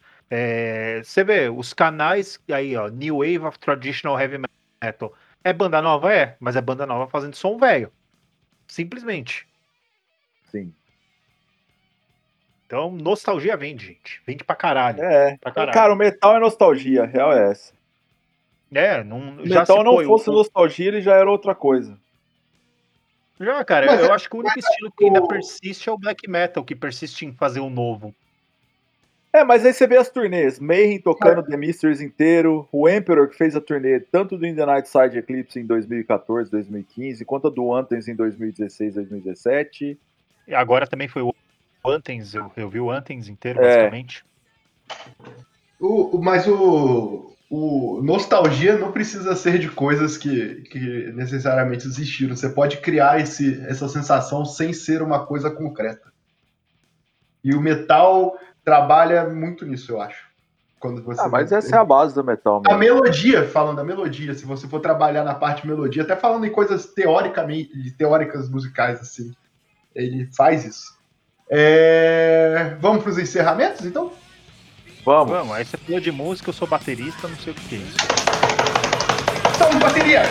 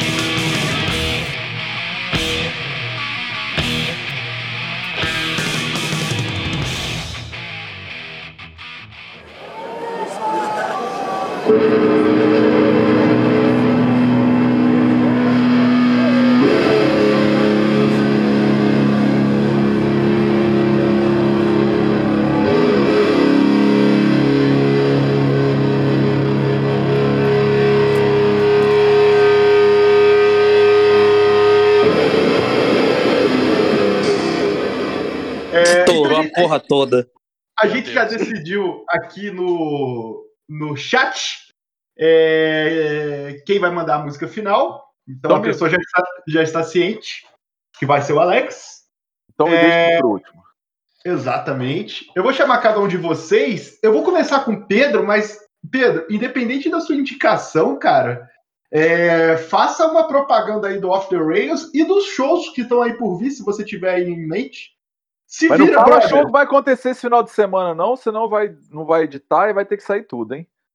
É, isso aqui vai sair dia 4, agora a gente tá organizado. Verdade, tivemos uma reunião importante, então. Se vira, Teve Pedro, briefing. Teve o briefing. Não, é, não. Próximos rolês ainda não. não da Off the Rails a gente não tem é, nosso, mas a gente está entrando como apoio em alguns rolês, como o do Toxin Lockout, que vai ter aqui em BH. A gente está como apoiador. E vamos apoiar o Metal Punk Overkill aqui de BH também. Então, em breve aí vai ter flyer bonito, apo- apoios bonitos.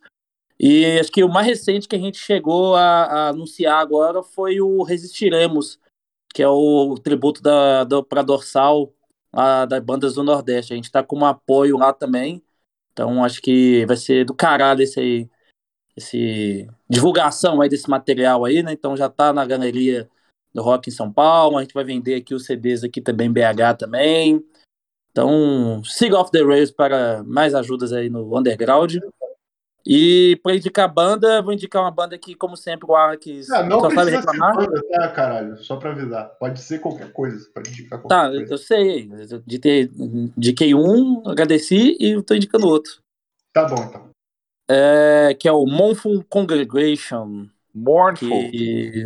Monfort. Mournful. Nome difícil.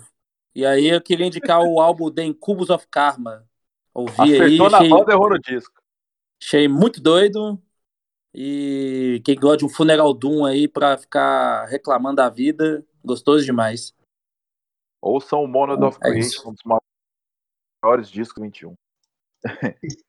Tá bom, tá bom. É... Timbozinho. Eu. É... Enigma X Machina vai lançar coisa aí? Em algum momento? Vai. É, em 2022, confirmado. Lançamento Confirmado? do, do, primeiro full length da Enigma X Magna. Confirmado. É, Acho mas bom, isso. porque aí vai minha crítica, interrompendo o Timbó pra fazer uma crítica. Você, banda, você, banda mesmo, só vive de videoclipe. Acho que isso Eu basta. achei que era. Você é um poser. Você é a poseragem. Lancem EPs, lancem álbuns. Porra de single, cara. Você é a Madonna pra lançar single, filha da puta? Eu vou falar que eu Proibido tive uma. eu- me deu um alívio muito bom, porque eu achei que você ia fazer críticas. Exato, exato. E Não, a gente tem brigado. certo. Vocês, vocês E a gente tem brigado exatamente sobre isso. Então, beleza. É, vocês lançaram um EP bonitinho, bom pra caralho, fizeram um clipezinho, coisinhas na, na pandemia pra divulgar o som. Agora estão trabalhando num álbum. Pô, é muito deprimente você ver um show de uma banda, a banda falar, pô, essa é a nossa música do nosso primeiro clipe. E agora a gente, depois a gente vai tocar a música do nosso segundo clipe que estreia no YouTube semana que vem. Você, porra, mano, é o quê? Cristina Aguilera agora? Vive Tá vendo que- Ah, Você tá vendo o efeito do cara que não faz terapia e joga eh, as frustrações dele aqui, né? É isso que acontece. Acabou minha terapia. Minha terapia acabou fazendo. É, me dê emprego que eu faço terapia e para de surtar aqui. Verdade. Verdade. Isso. E aí, além de Mas- escutar Enigma X Machina nas, na- nas principais plataformas e seguir nas principais redes sociais, sempre sobre o arroba Enigma X Machina. É, a minha indicação é um documentário que foi liberado no YouTube tem aí alguns meses, mas que eu só tive conhecimento agora nessa última semana, que eu assisti e eu achei muito legal. É, o documentário se chama Record Safari. um subtítulo Digging in the Crates of America. É um documentário sobre colecionadores de discos nos Estados Unidos. Galera que sai garimpando os, ro os rolês. É, é documentário sobre bandido. Tá bem, legal. Opa! me incluo nisso aí, caralho. Eu já me identifiquei.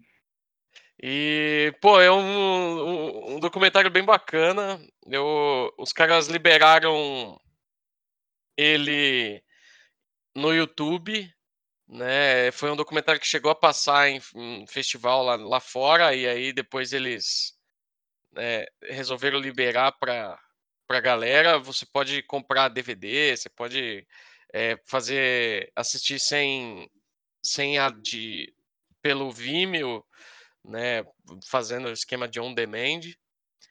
E é meio que um, acompanha um cara chamado Alex Rodrigues, que ele faz meio que uma curadoria para para loja que fica dentro do festival Coachella.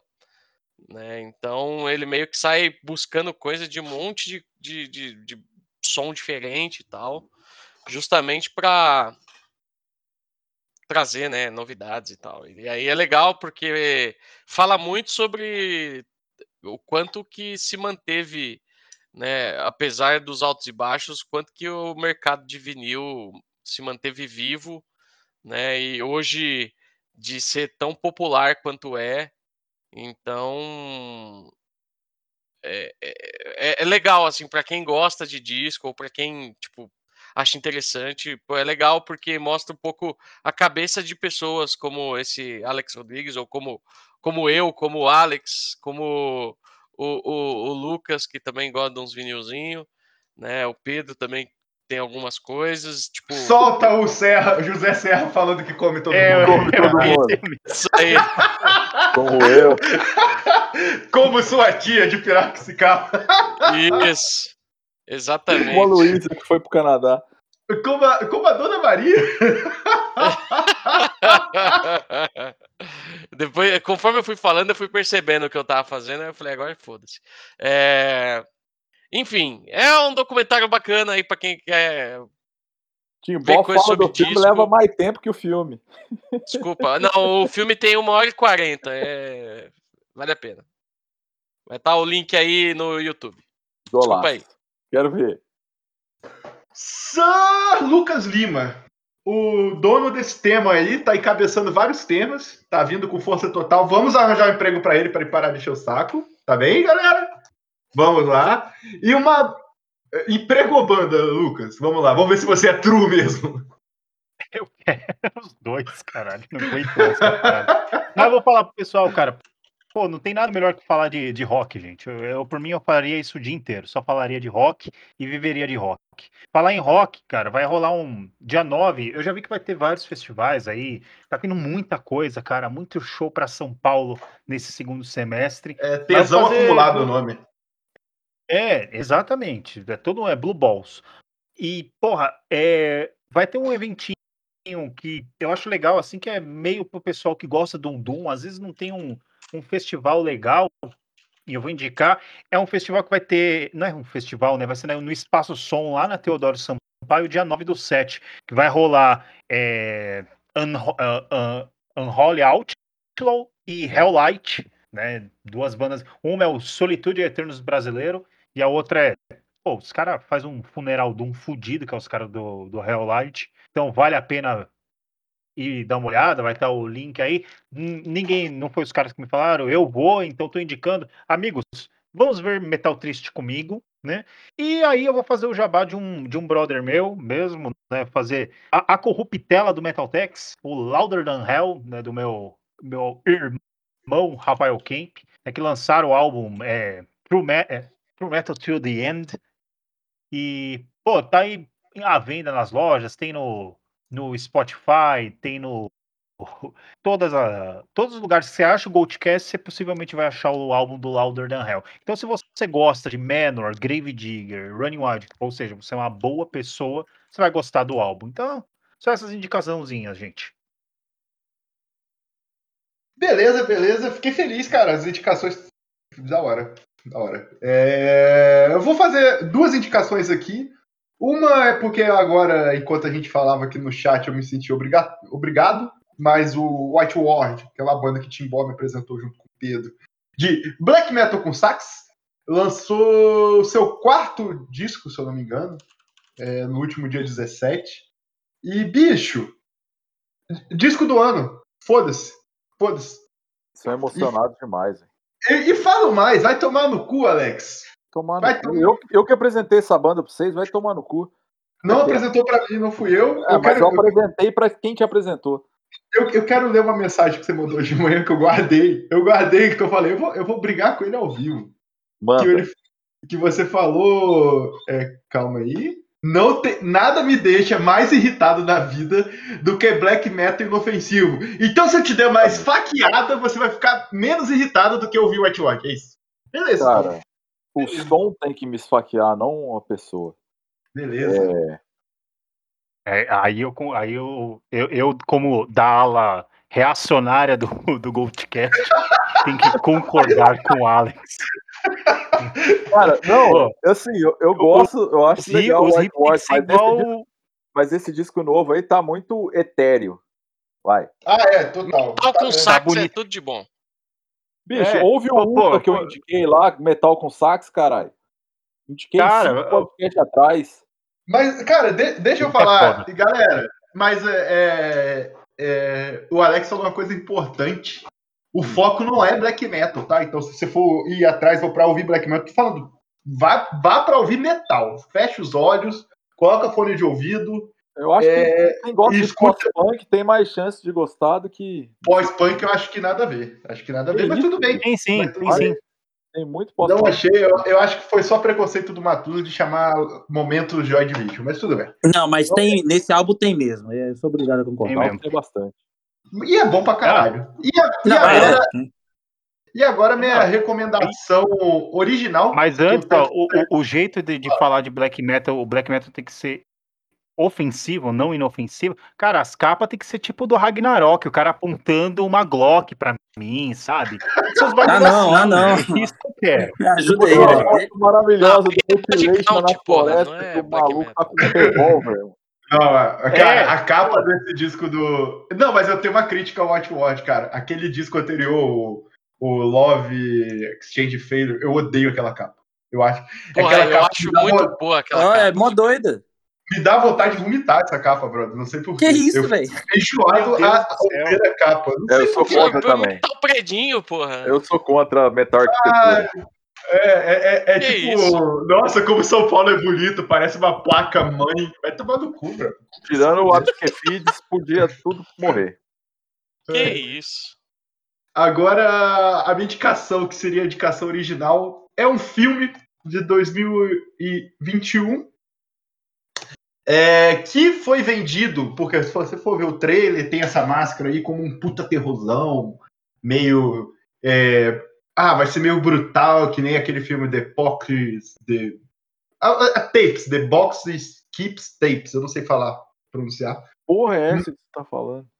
Mas, cara, o, o filme que eu vou indicar o Broadcast Signal Intrusion. Muita gente tá, na verdade, falando mal do filme. Mas eu vou, eu vou dar direção pra vocês porque eu gostei. É, ele tem um clima no ar meio li- livro de policial é, é, de banca, tá ligado?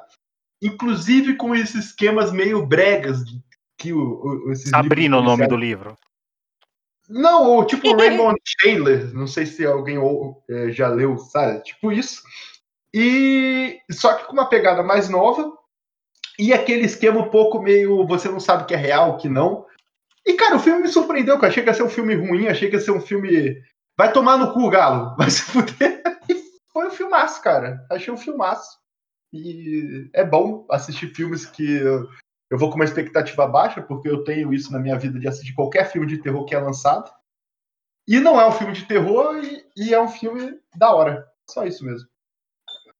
É, Alex, sua indicação, música final, e é isso aí. Um beijo pros ouvintes, até a próxima. Cara, é, duas das minhas indicações eu já falei, né? Que é a entrevista do Tom Water no, no Halta e que é o Hot in Christ The Early Years, que foi a live que eles fizeram é, é, durante a quarentena tocando só música antiga. Mas vamos lá para para minha indicação, né? Indicação no caso vai ser só uma. É, a gente postou aí uma enquete no Twitter discutindo sobre quais serão os, os pro, alguns dos temas dos nossos próximos capítulos e tal. E o mais votado foi a First Wave of Black Metal. Então eu queria indicar uma banda novíssima, recém saída do forno aí. Quer dizer, a banda não é tão nova assim, mas o disco é. Que é o Predatory Light Death and the Twilight Hours, que é uma banda que, cara, faz black metal da primeira geração, só que no, no período atual. Para quem ouviu o Negative Plane, que é um disco que todo mundo tá abonando, assim, é praticamente. Teve um cara no, no, no Last FM que postou lá no, na página do Predator Light um, um comentário maravilhoso que é Positive Plane. E, cara, é a mesma linha, assim. Black metal oitentista, só que feito atualmente, com aquelas guitarras com a distorção que parece Dead Kennedys. Maravilhoso.